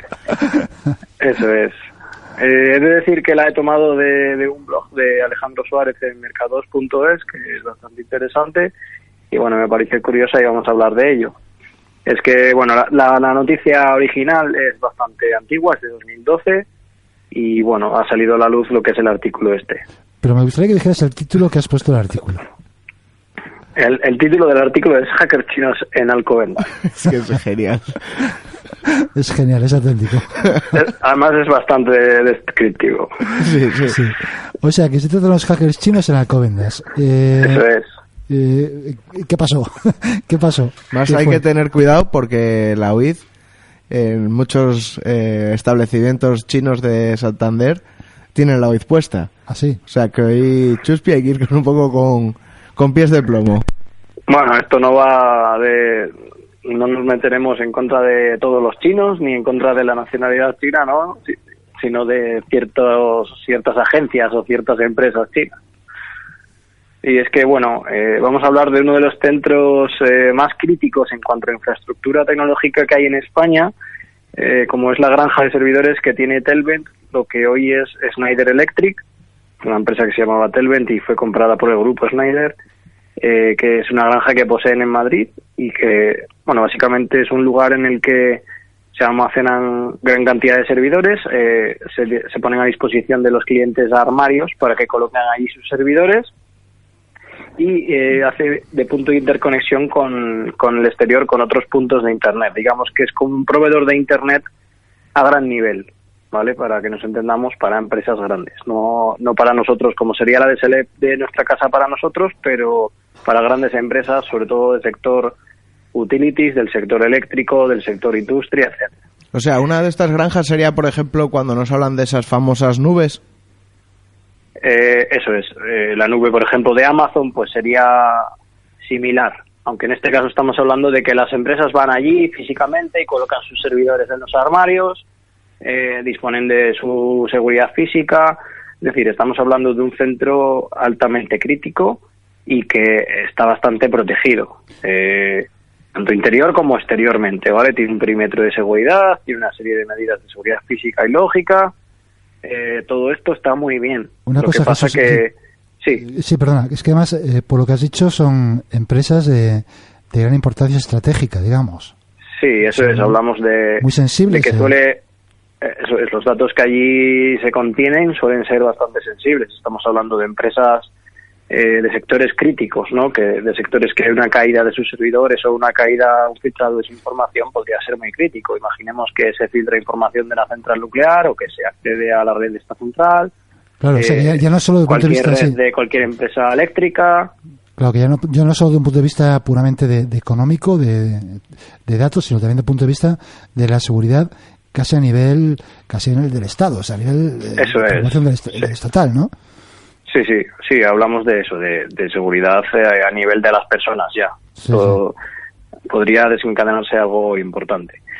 Y bueno, lo ideal sería eso que, bueno, la verdad que yo he estado allí y es un sitio que está muy bien protegido, ¿no? Y que tiene unas medidas de seguridad fuertes. Lo que pasa que estamos en España y en un polígono de Alcobendas es posible aparcar en la puerta de, de esta empresa, ¿no? Tampoco hay unas medidas hollywoodienses de un perímetro de kilómetros a la redonda con vallas electrificadas ni nada por el estilo. O sea, que puedes... en la misma puerta podemos Puedes aparcar en la puerta. y eso es prácticamente en la misma puerta y bueno pues eh, eh, esto lo ha convertido en objetivo como vamos a ver de, de algunos jefes ¿Pero ya había sido blanco de algún ataque? Eh, sí, eh, hay avisos, hay avisos en, en el Centro Nacional de Inteligencia y en la policía, eh, y concretamente uno muy importante. Alrededor del año eh, 2012 se conoció el filtrado de datos de esta empresa y se cree que podría estar relacionado con el hackeo que vamos a hablar hoy o, o el caso del que vamos a hablar hoy. Y es que un empleado de una empresa cercana llamó a CNI eh, comentando que había una furgoneta blanca sin ventanas aparcada eh, durante bastantes días en la puerta del edificio. Es decir, típica furgoneta de espías, típica furgoneta de, que todos tenemos en mente de, de las películas. Sí, que un día es de Pixar, otro día de Flores. No, la misma furgoneta. No, ni la cambiaron el cartel. Escondían, No, no, escondían mucho, tampoco te creas tú, les faltaba poner eh, estamos espiando. O sea, no. Me la imagino bastante, bastante sospechosa, vamos, por lo que comentan, pues Sí, se que- detectaba fácilmente el uso de aparataje electrónico, de comunicaciones inalámbricas, etcétera, y continuamente entrando y saliendo eh, personas de origen asiático cada X horas. O sea que tampoco, o sea, el que dio el aviso en realidad fue un, por así decirlo, un paisanuco que iba por ahí. O sea, no, o uno de la empresa. Sí, sí. El que dio, la- el que dio el aviso eh, parece que fue un empleado de una empresa de, de este polígono, ni siquiera un empleado de la propia empresa. O sea, que podía haber sido el camarero del bar de al lado, por ejemplo. Eh, eso es, perfectamente. Eh, que en todo caso, esta, esta gente, los, los ocupantes de esa furgoneta, tampoco se preocupaban demasiado por, por disimular sus actividades. O sea, porque lo que decía Juanra, poder haber intentado cambiar la furgoneta, del, por lo menos utilizar Sí. la furgoneta cada día, o, o disimular sus actividades con eso que dices tú de aparataje electrónico y todo eso, pero parece ser que no. Eso es. Nada, es una furgoneta blanca aparcada 15 días en el mismo sitio, Claro, eso. entrando un chino cada 8 horas. Eh, muy sospechoso, ¿no? Para cualquiera no. de nosotros, muy sospechoso. Lo que pasa es que claro. lo, lo que vamos a decir, eh, estamos en España y quizá estas cosas no estamos todavía muy acostumbrados a ella, ¿no? A, a estas historias de espionaje que parecen lejanas, pero que realmente a veces, como vemos hoy, no lo son tanto. Sí, pero yo creo que es sospechoso, o sea, aunque tengas una empresa de una empresa de, de, de- de cuadros. de cuadros, o sea, tú ves una furgoneta aparcada 15 días y ves entrar y salir chinos de forma extraña y te tienes que mosquear de alguna manera. Ya no chino, o sea, cualquier... Cualquier, o personas, o sea, pero- chinos o no chinos, me, me da igual. Eh, Sí, que pero quizá, bueno, quizá se guardaban de que no les viera la gente de esa propia empresa, pero, pero el resto de empresas que igual tenían un horario distinto, pues sí que les veían sin pero problema. bueno, pero es un polígono, ¿sabes? Si hay una furgoneta siempre aparcada en la misma esquina de un polígono... Y además, Pero que claro, di- es- además si ves, por ejemplo, Pinturas Martínez y en la furgoneta lees Pinturas Martínez, dices, bueno, la furgoneta del, del de las pinturas, claro. Una furgoneta sin ningún tipo de identificación, todo el día ahí metida y entrando y saliendo gente que dices, puede estar abandonada. Hay gente que abandona coches en polígonos industriales. Claro, Claro, porque- tampoco es muy raro ver una furgoneta en un polígono industrial aparcada durante un largo periodo de tiempo. ¿eh? Esto es También, bastante habitual. tam- también puede pero eso. entrando y saliendo gente de la furgoneta, yo creo que sí, ¿no? Esto sí, esto sí, esto es lo que lo hace más sospechoso. Lo que pasa que, claro, lo que yo creo o quiero creer es que la gente de la empresa no se percató de ello, ¿no? Quizá si no coincides en horario con ellos, a lo mejor los chinos estuvieron un poco listos y no coincidieron con sus horarios y hacían el cambio cuando ya no había nadie allí o cuando Sí, les coincidían. a la hora del claro. café, digamos. Y lo que dices tú que coincidían con las otras empresas que sí se percataron de todo ello, claro. Claro, si estos chinos sabían un poco de espionaje, pues estoy seguro que sabían cuánto tomaban el café en Telvent y, Claro. y aprovechaban ese momento para hacer el relevo, ¿no? Bueno, en todo caso, eh, ¿qué, qué, qué se sabe o qué se puede saber de lo que estaban haciendo estas, estos personajes? Sí, acude la policía y ¿qué pasa? Eso es, pues tras, tras el aviso del empleado de la empresa cercana, acude por la carretera de Burgos eh, varios coches de policía tronando con sus sirenas, con lo cual eh, la furgoneta arrancó, le dio tiempo perfecto a escapar y nunca jamás se supo quiénes eran, ni qué había dentro de la furgoneta, ni, O sea, eh, ni nada por el estilo. No se, no se supo nada más de esa furgoneta. una furgoneta cargada, pongámosle, con seis personas, siete, llena, me imagino, de aparatajes para espiar, o sea, que serán objetos o ordenadores, algo, igual algún mecanismo más pesado. Una furgoneta no fue, o sea, no consiguieron cogerla. Se esfumó.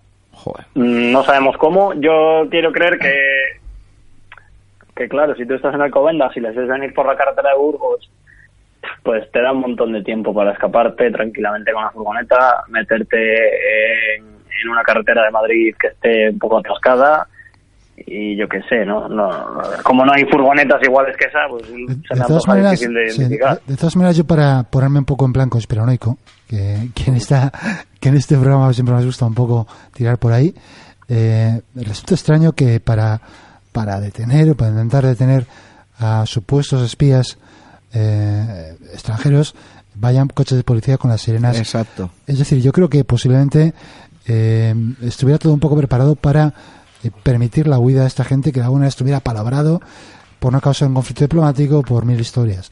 Yo lo que Claro. prefiero creer, No porque sería la primera vez que, Claro. que ocurre algo de este estilo con, prefiero creer con, eso a, con empresas eh, sospechosas chinas. eh, prefiero creerlo antes que, que la negligencia de hacer eso, ¿no? Porque en todo caso parece que lo más lógico sería un- algún operativo de servicios de inteligencia o del CNI o de la Guardia Civil, eh, de policía secreta, mm, que hubiera sido mucho más, más lógico. Entonces, toda esta parafernalia de, de coches con sirenas, pues es para un poco oye, mira, acabamos, iros ya que vamos Sí. para allá, ¿no? Sí, la otra opción es que simplemente quisieran espantarlos. simplemente También, efectivamente, efectivamente. Que, bueno, igual no tenían un motivo, ¿no? No tenían un- una prueba para, para detenerles o para incriminar. Oye, O- ¿qué hace usted? Pues oye, yo estoy aquí con mi furgoneta y... o incluso que alguien incluso que hubieran podido de alguna manera eh, hacer que es- espantarlos para luego seguirlos hasta el sitio que fuera Eh, no sé si me entiendes. Eso es, también, también pudiera ser. Puede ser. yo lo digo por pensar mejor de nuestros servicios de seguridad Sí, yo ya le, le he dado el toque de mortadelo del filemón porque, vamos, Sí, a mí me huele más a empresa, eso, sí. pero bueno, las La dos sí. opciones son, son muy válidas. Y nada, estos hackers chinos eh, parece que estuvieron interceptando comunicaciones de, de redes del edificio. Tranquilamente a sus anchas habían estado recabando datos para luego analizarlos. Eh, sabemos de la existencia del hackeo o del filtrado de datos de esta empresa en Canadá, porque la propia empresa eh, envió un comunicado eh, en este país y está bastante relacionado en tiempo con esta historia de los chinos, con lo cual quizá accedieron a esos datos desde, desde Alcobendas y no hay datos de empresas españolas en ese filtrado, pero sí que se utilizó como puente la sede de Alcobendas, digamos. Su objetivo había sido los sistemas SCADA de Telvent, que son eh, sistemas utilizados por las compañías que hemos comentado, compañías eléctricas, petroleras, de transporte, de suministro eléctrico, suministro, eh, perdón, energético de agua, etcétera. ¿Y qué son, qué, Y- qué- qué- qué son los ha dicho sistemas SCADA? ¿Qué es, qué es un sistema SCADA? Sí, un sistema SCADA es un sistema de supervisión, control y adquisición de datos. Es decir, es un sistema de ordenadores que permiten eh, manejar una instalación a distancia, manejar remotamente una instalación de este tipo, ¿no? Un poco lo que hablamos eh, eh, en otras ocasiones de las smart homes o de las casas inteligentes conectadas con sus persianas, todo controlable desde tu teléfono y desde tu aplicación. Vuelve, Estamos hablando un poco de algo similar, pero para grandes infraestructuras. vuelven las persianas asesinas, ¿no? Bueno, las personas asesinadas nos van a acompañar mucho en esta temporada. Pero claro, o sea, estos sistemas, el- si fueran adquiridos, por ejemplo, como tú dices, por este grupo de hackers chinos, eh, podrían, por ejemplo, tomar el control, como se habló, yo creo que hace unos años, cuando se habló de tomar el control de, de centrales nucleares. O sea, podrían tomar el control de, imagínate, una central nuclear y hacerla explotar. Eh, es difícil, pero sí que podría ser. En última instancia podría llegar a ser así. Desde luego, lo que los chinos consiguieron es información importante, información eh, sobre inteligencia industrial de la empresa. Es decir, eh, se robó información sobre sistemas de todo tipo que puede servir para China para, pues para sus empresas para diseñar eh, prototipos o para diseñar para copiar como estamos acostumbrados etcétera Eh, un ciberataque a gran escala eh, como atacar un sistema crítico una central nuclear apagar un país también podría ser no incluso ellos podrían adelantarse a, a las vulnerabilidades de estos sistemas tradicionales implementar sus propias defensas y sus fortalezas. No lo sabemos pero desde luego algo de información se llevaron. ¿Y qué eh, dices que la, la empresa esta que fue que fue objeto de este hackeo, eh, supongo que de alguna manera lo eh, sufriría algún tipo de consecuencias, es decir, eh, sus clientes, pues no sé si perdería clientes o, o tendría que, que, que implementar alguna tipo de medidas de seguridad adicionales o qué ocurrió. Sí, eh, hubo bastante preocupación. Como comentamos, Telven respondió y mandó un comunicado a todos sus clientes afectados que eh, en un principio fueron España, Estados Unidos y principalmente Canadá. Eh, y mandaron una carta en la que informaron qué información había sido, eh, podía haber sido comprometida. Eh, mandaron una carta a sus clientes reconociéndolo y, y bueno, al menos lo admitieron, eh, fueron responsables de este fallo y comentaban que se había trabajado con la policía, con especialistas en seguridad, etcétera, para garantizar que se había cerrado la brecha. Vamos, que los chinos habían entrado hasta la cocina, habían cogido todo lo que habían querido y que esto no debería ocurrir eh, en un centro de este tipo. Al final, yo lo que quiero, a lo que quiero llegar es a eso, que estamos hablando de un centro crítico eh, donde se debería tomar mucho más en serio la seguridad. No, Sí, ya no solo la seguridad informática, sino la seguridad física ya, ¿no? Eso es de- el- claro. Esa es la última enseñanza, ¿no? Que, que la seguridad eh, informática no es nada sin una buena seguridad física. Tú puedes tener los mejores sistemas del mundo súper seguros, pero si no tienes un vigilante en la puerta, pues un chino te aparca, te conecta el cable y, y te lo roba todo. ¿Y eh, tú crees que esto, dices, cuando ocurrido este suceso? Eh, alrededor de 2012, al menos así fue cuando la cuando la empresa admitió el, el hackeo en Canadá. ¿Y tú crees que se ha tomado algún tipo, o que tú sepas, se ha tomado algún tipo de medidas en ese sentido? Es decir, de, de, de incrementar la seguridad física o de tomar algún tipo de medidas preventivas contra este tipo de, de circunstancias tan, tan evidentes, ¿no? De que te aparque un tío en la puerta. Y te robe. Sí. Te robe. ¿Tú sabes si se ha habido, o, o si se han producido otras, otras situaciones parecidas? Claro, es que esta- ya no estamos hablando de un robo de, de entrar a la fuerza, estamos hablando de que simplemente con aparcar en su puerta y no, y no sé con qué sistema, Chuspi, no sé si tú conocerás algún tipo, algún tipo de sistema que le hayan hecho inalámbricamente o se conectaron físicamente. Se conectaron en un principio inalámbricamente. Vía radio, pues mm, no podemos saberlo, pero cualquier tipo de sistema inalámbrico que interceptase comunicaciones.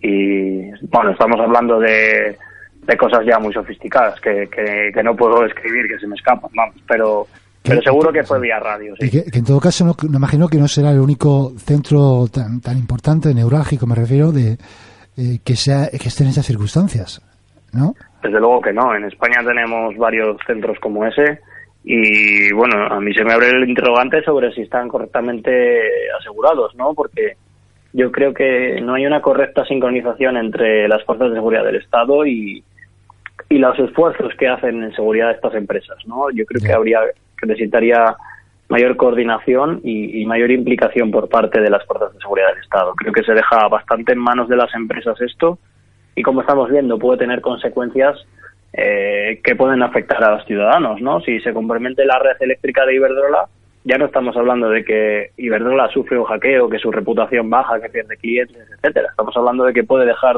sin luz a miles de personas. Claro, claro. Sí, y, y no solo, ya no solo hablamos, pues como dices tú, de, de, una, de una empresa eléctrica, pues una empresa de, de servicios, una- un hospital, puede ser eh, es. sanitarios, que puede ser mucho más grave, claro. Y que, y que como, como tú dices antes, también se puede utilizar, o como hemos comentado muchas veces en el programa, se puede utilizar en, eh, en supuestos de guerras, de guerras informáticas, de esas, de esas guerras subterráneas que estamos que puede ser el primer paso por una guerra convencional, pero que lo primero que hace en una, en una guerra convencional antes de disparar el la primera Claro. bala va a ser eh, Cortar el suministro. Claro, cortar Claro, todo es, que, esto. es que igual tienen en, en un clic eh, cortar el suministro energético de España. Claro, es, Eso es. es lo que Pues tú- podría ser posible. es lo, que- lo, lo que tú estás de, de- de alguna manera desde aquí denunciando, ¿no? La, la- que, que se tome esto más en serio, que haya más coordinación. O que yo no sé si, Eso es. si yo no sé hasta qué punto la- las fuerzas de seguridad son conscientes de ello. Es decir, no sé si son conscientes de, la, de esta vulnerabilidad. Yo supongo que sí, porque también tienen, Son- tienen sus sí. expertos informáticos también, ¿no? Sí, sí, desde luego son conscientes de ello. Eh, el problema no es, bueno, serían necesarios más expertos, serían necesarios, de hecho, bueno, creo que el CNI lo publicaba por ahí, que para eh, atender correctamente todas las peticiones o todas las guerras, digamos, que hay abiertas en Internet en España o afectando a ciudadanos o empresas españolas, necesitarían unos mil tíos más que, que, que no tienen dinero para pagar, ¿no? Y que Claro. por eso no pueden atenderlo todo.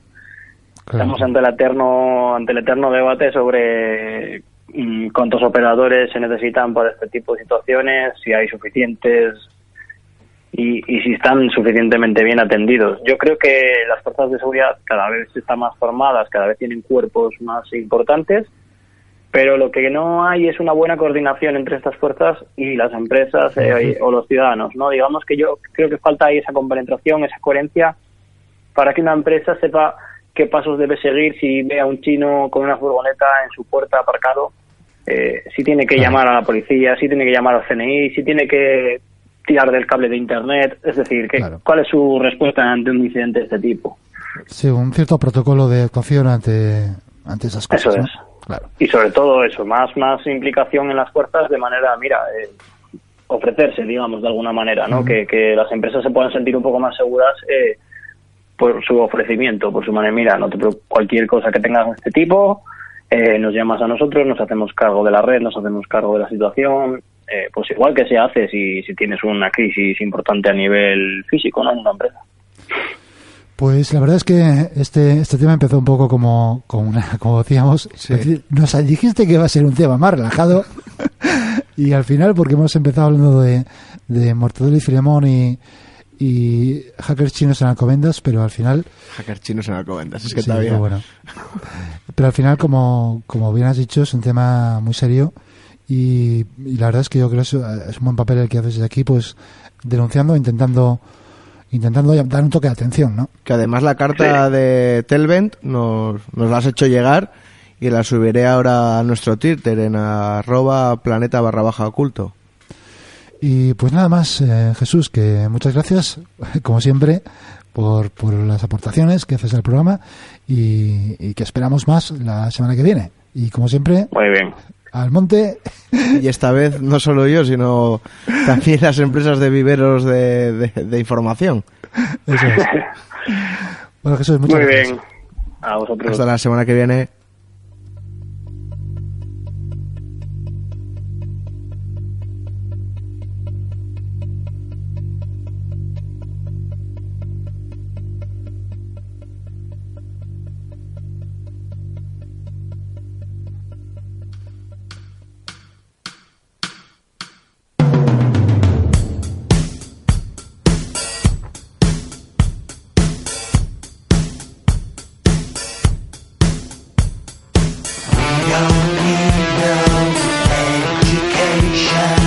Bueno, y hasta aquí el, el programa Planeta Oculto en Hoy Radio 4G desde Cantabria para toda la red de emisoras de Hoy Radio 4G.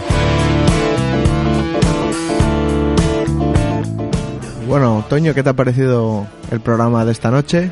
Eh, pues la verdad es que me ha parecido que está muy bien y al final nos ha dejado Jesús, como siempre, un poco diciendo, bueno, a ver, a ver, yo cada vez que veo una furgoneta por ahí, eh, Además- aparcada, eh, voy a estar pensando a ver, Alerta. Mira, alerta a ver si tiene antenas saliendo por las ventanas o algo así. Y no sé si te ha dado a ti la impresión, pero ha sido un poco programa fake o no fake durante todo el contenido, porque hemos empezado con esos supuestos bombas atómicas nazis. Efectivamente. Luego- la- la- las noticias que hemos tenido. También había algún poco fake o no fake. Luego también Arcón, también. el Arcón ha podido ser un poco fake o no fake. Incluso esta noticia nos dice Jesús que no ha sido sacada por los medios de comunicación, sino solo que ha habido una, una pequeña aporte en un blog que, bueno, por lo visto dice que es de bastante nivel, pero que también puede ser que esta noticia sea fake.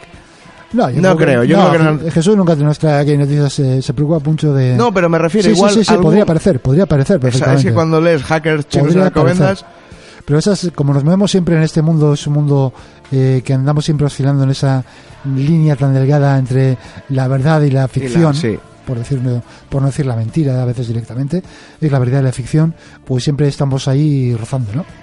Y vamos a recordar también las, las eh, nuestras formas de comunicación, las redes sociales, para que la gente nos cuente lo que quiera. Estamos en Twitter en arroba planeta barra baja oculto. Estamos también en Facebook en nuestro grupo Planeta Oculto. Nos buscáis, le dais a unirse y en cuanto podamos os aceptamos.